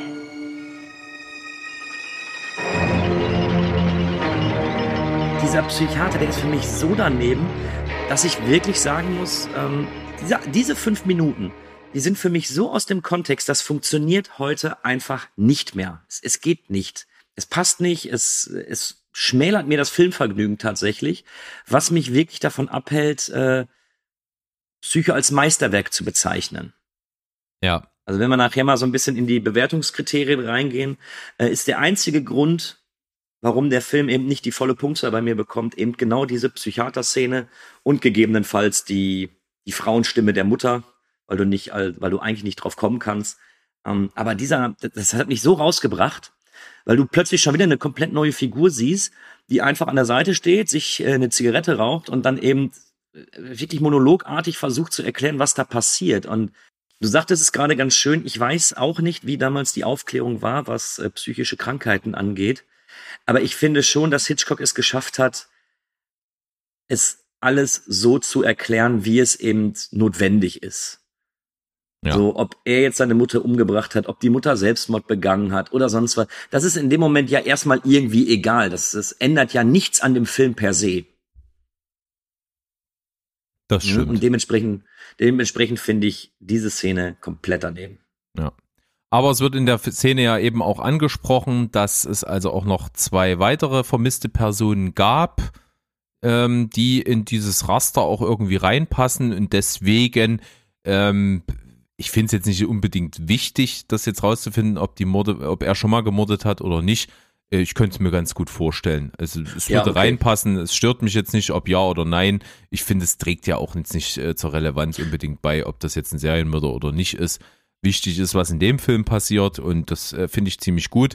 Und äh, ich finde eben auch, wie du, man könnte diese Szene rauslassen und genau dort einsetzen, wo der Polizist reinkommt und sagt, ja, er möchte gerne eine Decke haben, ihm ist kalt.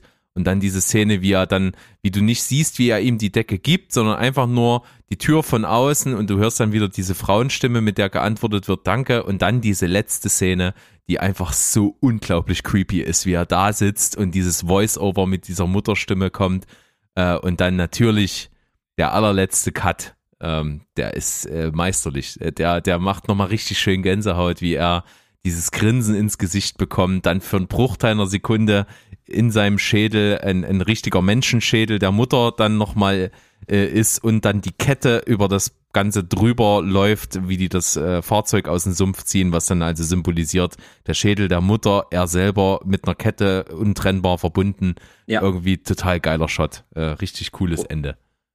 Ja, und das versöhnt mich auch wieder. Ja, absolut. Ich bin froh, dass das der letzte Shot ist und nicht, dass diese Szenen vertauscht worden sind. Ja. Aber äh, das, äh, wieder eine hohe Anforderung ans Publikum. Äh, ich möchte nicht wissen, wie viel Prozent, ich denke mal deutlich über 50 Prozent, die das im letzten Shot nicht sehen. Beim ersten Mal gucken. Du meinst das mit dem Totenschädel? Den, der Totenschädel und diese, dass, dass diese Überblendung, dass das so alles verbindet, äh, das, das sehen äh, beim ersten Mal gucken deutlich über 50 Prozent nicht. Nee, das ist also, ich würde jetzt mal behaupten, als ich den damals das erste Mal gesehen habe, äh, wäre mir das im Leben nicht aufgefallen. Ja. ja. Und nee, also was würdest du denn jetzt sagen? Wir sind ja jetzt doch äh, relativ viel auf die auf den Film eingegangen. Würdest du denn jetzt nach deiner Erstsichtung sagen, dass Psycho zeitlos ist, dass es wirklich zu Recht moderner Klassiker ist, oder ist es mehr ein Kind seiner Zeit. Wobei ich glaube, die Frage haben wir eigentlich schon in dem Gespräch gut genug beantwortet. Ja, das ist immer schwierig zu sagen. Ne? Also ich sage jetzt mal so, für Cineasten wie uns zeitlos, absolut.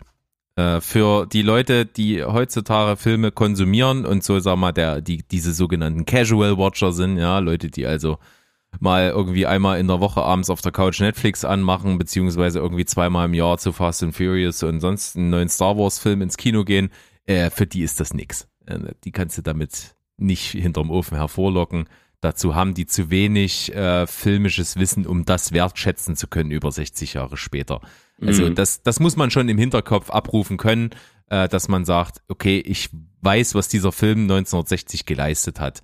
Das trägt natürlich zur Faszination viel bei. Deswegen würde ich sagen, für Cineasten, für Filmliebhaber unbedingte ähm, ein, ein, ein, nee, nicht nur Empfehlung, ein Must-See eigentlich auf jeden Fall. Äh, bin froh, dass ich ihn jetzt mittlerweile geguckt habe. Äh, bin ich bei vielen Filmen, die so diesen, dieses Level haben, sehr froh, weil dann verstehe ich auch endlich mal alle Referenzen in der Popkultur überall. Das ging mir auch so, nachdem ich Shining gesehen habe, dachte ich mir, ach, das ist aus Shining, wie geil. Ähm, so, das, das ist hier dann auch so genau wieder der Fall. Ja, aber ich, ich stimme dir in allem zu, was du sagst, aber ich gehe sogar so weit, dass der Film, glaube ich, auch für Nicht-Cineasten gut funktioniert. Also für Leute, die, die generell dem, dem Thriller oder sowas nicht abgeneigt sind. Oder vielleicht auch der, oder anders gesagt, vielleicht der, der ruhigeren Erzählkunst. Weil natürlich ähm, ist der Film etwas ruhiger gehalten, also du hast keine bombastischen Schauwerte.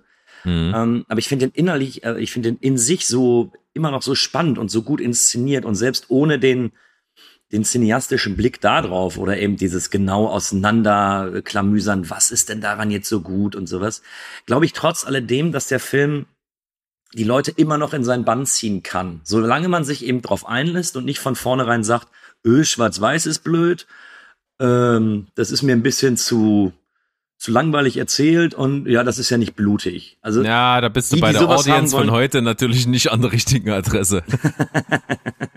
ja, das, das stimmt leider Gottes. Ähm, ja. Also ich glaube, wer sich auf solche Filme einlassen kann, ähm, meine Freundin ist jemand, die sagt, Horror ist nicht ihrs, Thriller findet sie sehr gut.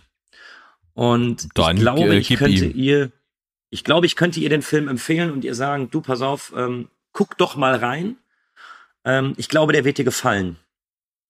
Und doch, doch ich denke deswegen, auch. ich, ich gehe davon weg zu sagen, nur Cineasten werden an dem Film ihre helle Freude haben, aber ich glaube, die, die sich ein bisschen mehr darauf einlassen und die ein bisschen analytischer an den Film drangehen, werden um einiges mehr Spaß damit haben. Ja. Da können wir uns auf jeden Fall hier einigen an der Stelle. Und ich sage jetzt mal so ein bisschen zum Abschluss des Ganzen, äh, habe ich ja vorhin mal eingangs erwähnt, es gibt natürlich unzählige äh, popkulturelle Anspielungen, wo Psycho natürlich äh, einfach Einflussgeber war. Ähm, die jetzt aufzuzählen, das würde, glaube ich, nochmal die Länge, die wir bis jetzt haben, mir nochmal in Anspruch nehmen. Aber ein was möchte ich unbedingt erwähnen. Ich weiß nicht, wie ist, wie ist es mit deinem Musikgeschmack? Bist du Metal-Fan?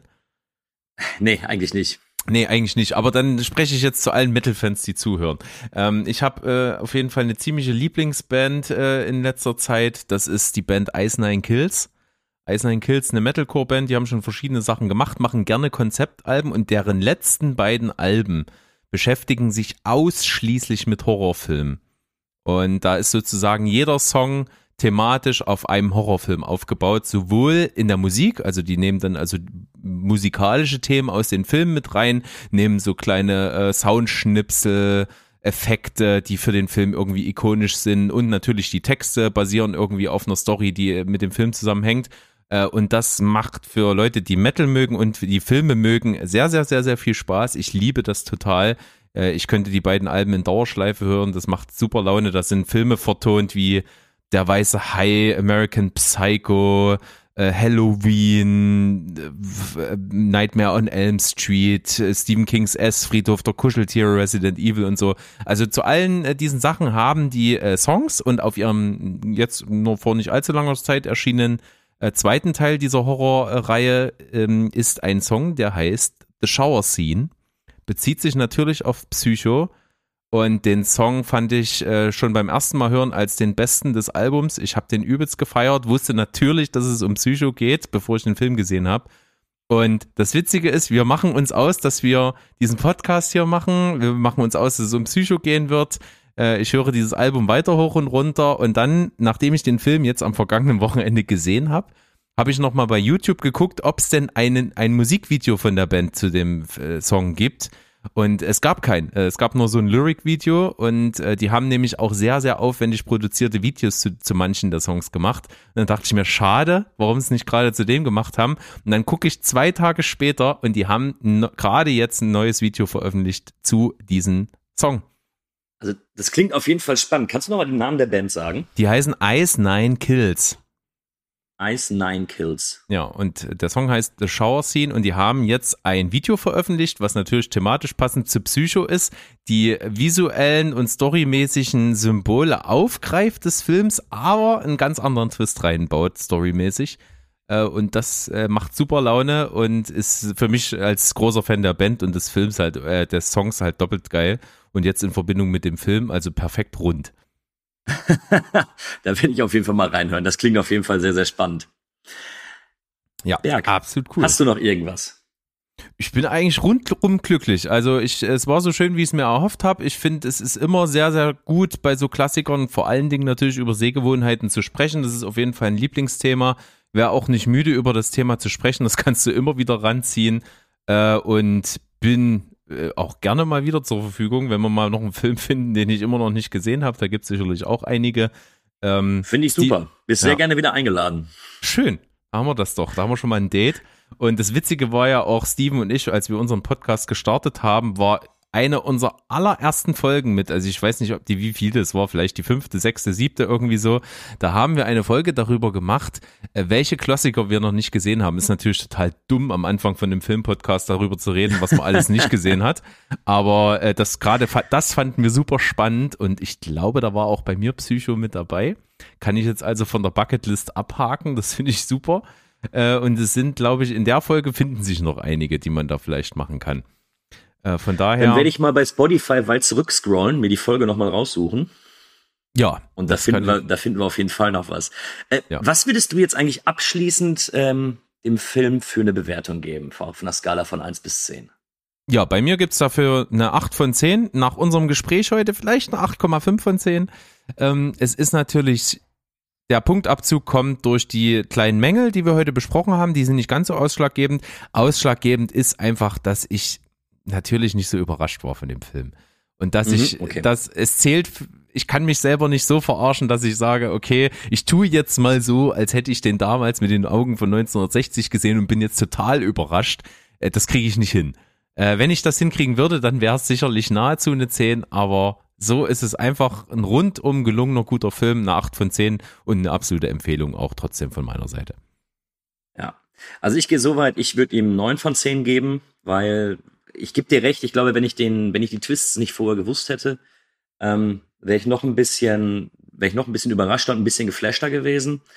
Ähm, muss aber sagen, dass das Einzige, was ich dem Film ankreiden kann, ist wirklich dieser, dieser, dieser Dialog zum, ach, dieser Monolog zum Schluss von dem Psychiater, der mich so rausbringt und auch tatsächlich ein bisschen aufregt, dass er da leider einen Punktabzug hat. Ähm, aber trotz alledem, für mich ein ganz, ganz großartiger Film. Äh, gehört vielleicht zu den Filmen, die man mal gesehen haben muss, wenn man sich nur ein wenig für das Medium Film interessiert. Ja. Das möchte ich sagen. So. Berg, es war mir eine große Freude, mit dir darüber zu sprechen. Es hat wirklich sehr, sehr viel Spaß gemacht. An die Zuhörer, hört euch gerne mal Steven Spielberg an. Es macht sehr, sehr viel Spaß. Äh, auch die einzelnen Kategorien, die ihr da immer habt, finde ich super spannend. Eure großen fünf und ähnliches. Gefällt mir immer sehr, sehr gut. Ja, super. Und ähm, ja, ich bedanke mich bei allen Zuhörern.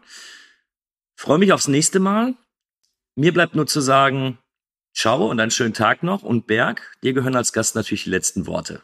Ja, vielen lieben Dank. Lieber Kühne, es war mir ein absolutes Fest. Ich hoffe, es ist nicht das letzte Mal gewesen. Haben wir ja gerade schon mal so abgemacht. Ich nehme dich beim Wort und äh, freue mich auch sehr, dass ich dabei sein durfte. Ähm, freue mich auch über jeden, der äh, dir normalerweise zuhört, der jetzt auch mal bei uns, bei Steven Spoilberg mit reinhört. Findet ihr auf jeden Fall überall im Netz unter www.stevenspoilberg.de. Äh, da bekommt ihr das schon alles irgendwo zu sehen. Ich vertraue euch. Und an alle, die uns normalerweise hören, die jetzt deswegen hier eingeschaltet haben, weil ich zu Gast bin, hört gerne mal die anderen Sachen. Nicht nur von Movie Virgins, von Movie Break sowieso. Ähm, da werdet ihr auch durchaus bei guten Sachen fündig und deswegen verabschiede ich mich an der Stelle mit dem Slogan, den es bei uns gibt, nämlich mit äh, Tschüss, Ciao und Goodbye. Bleibt spoilerfrei.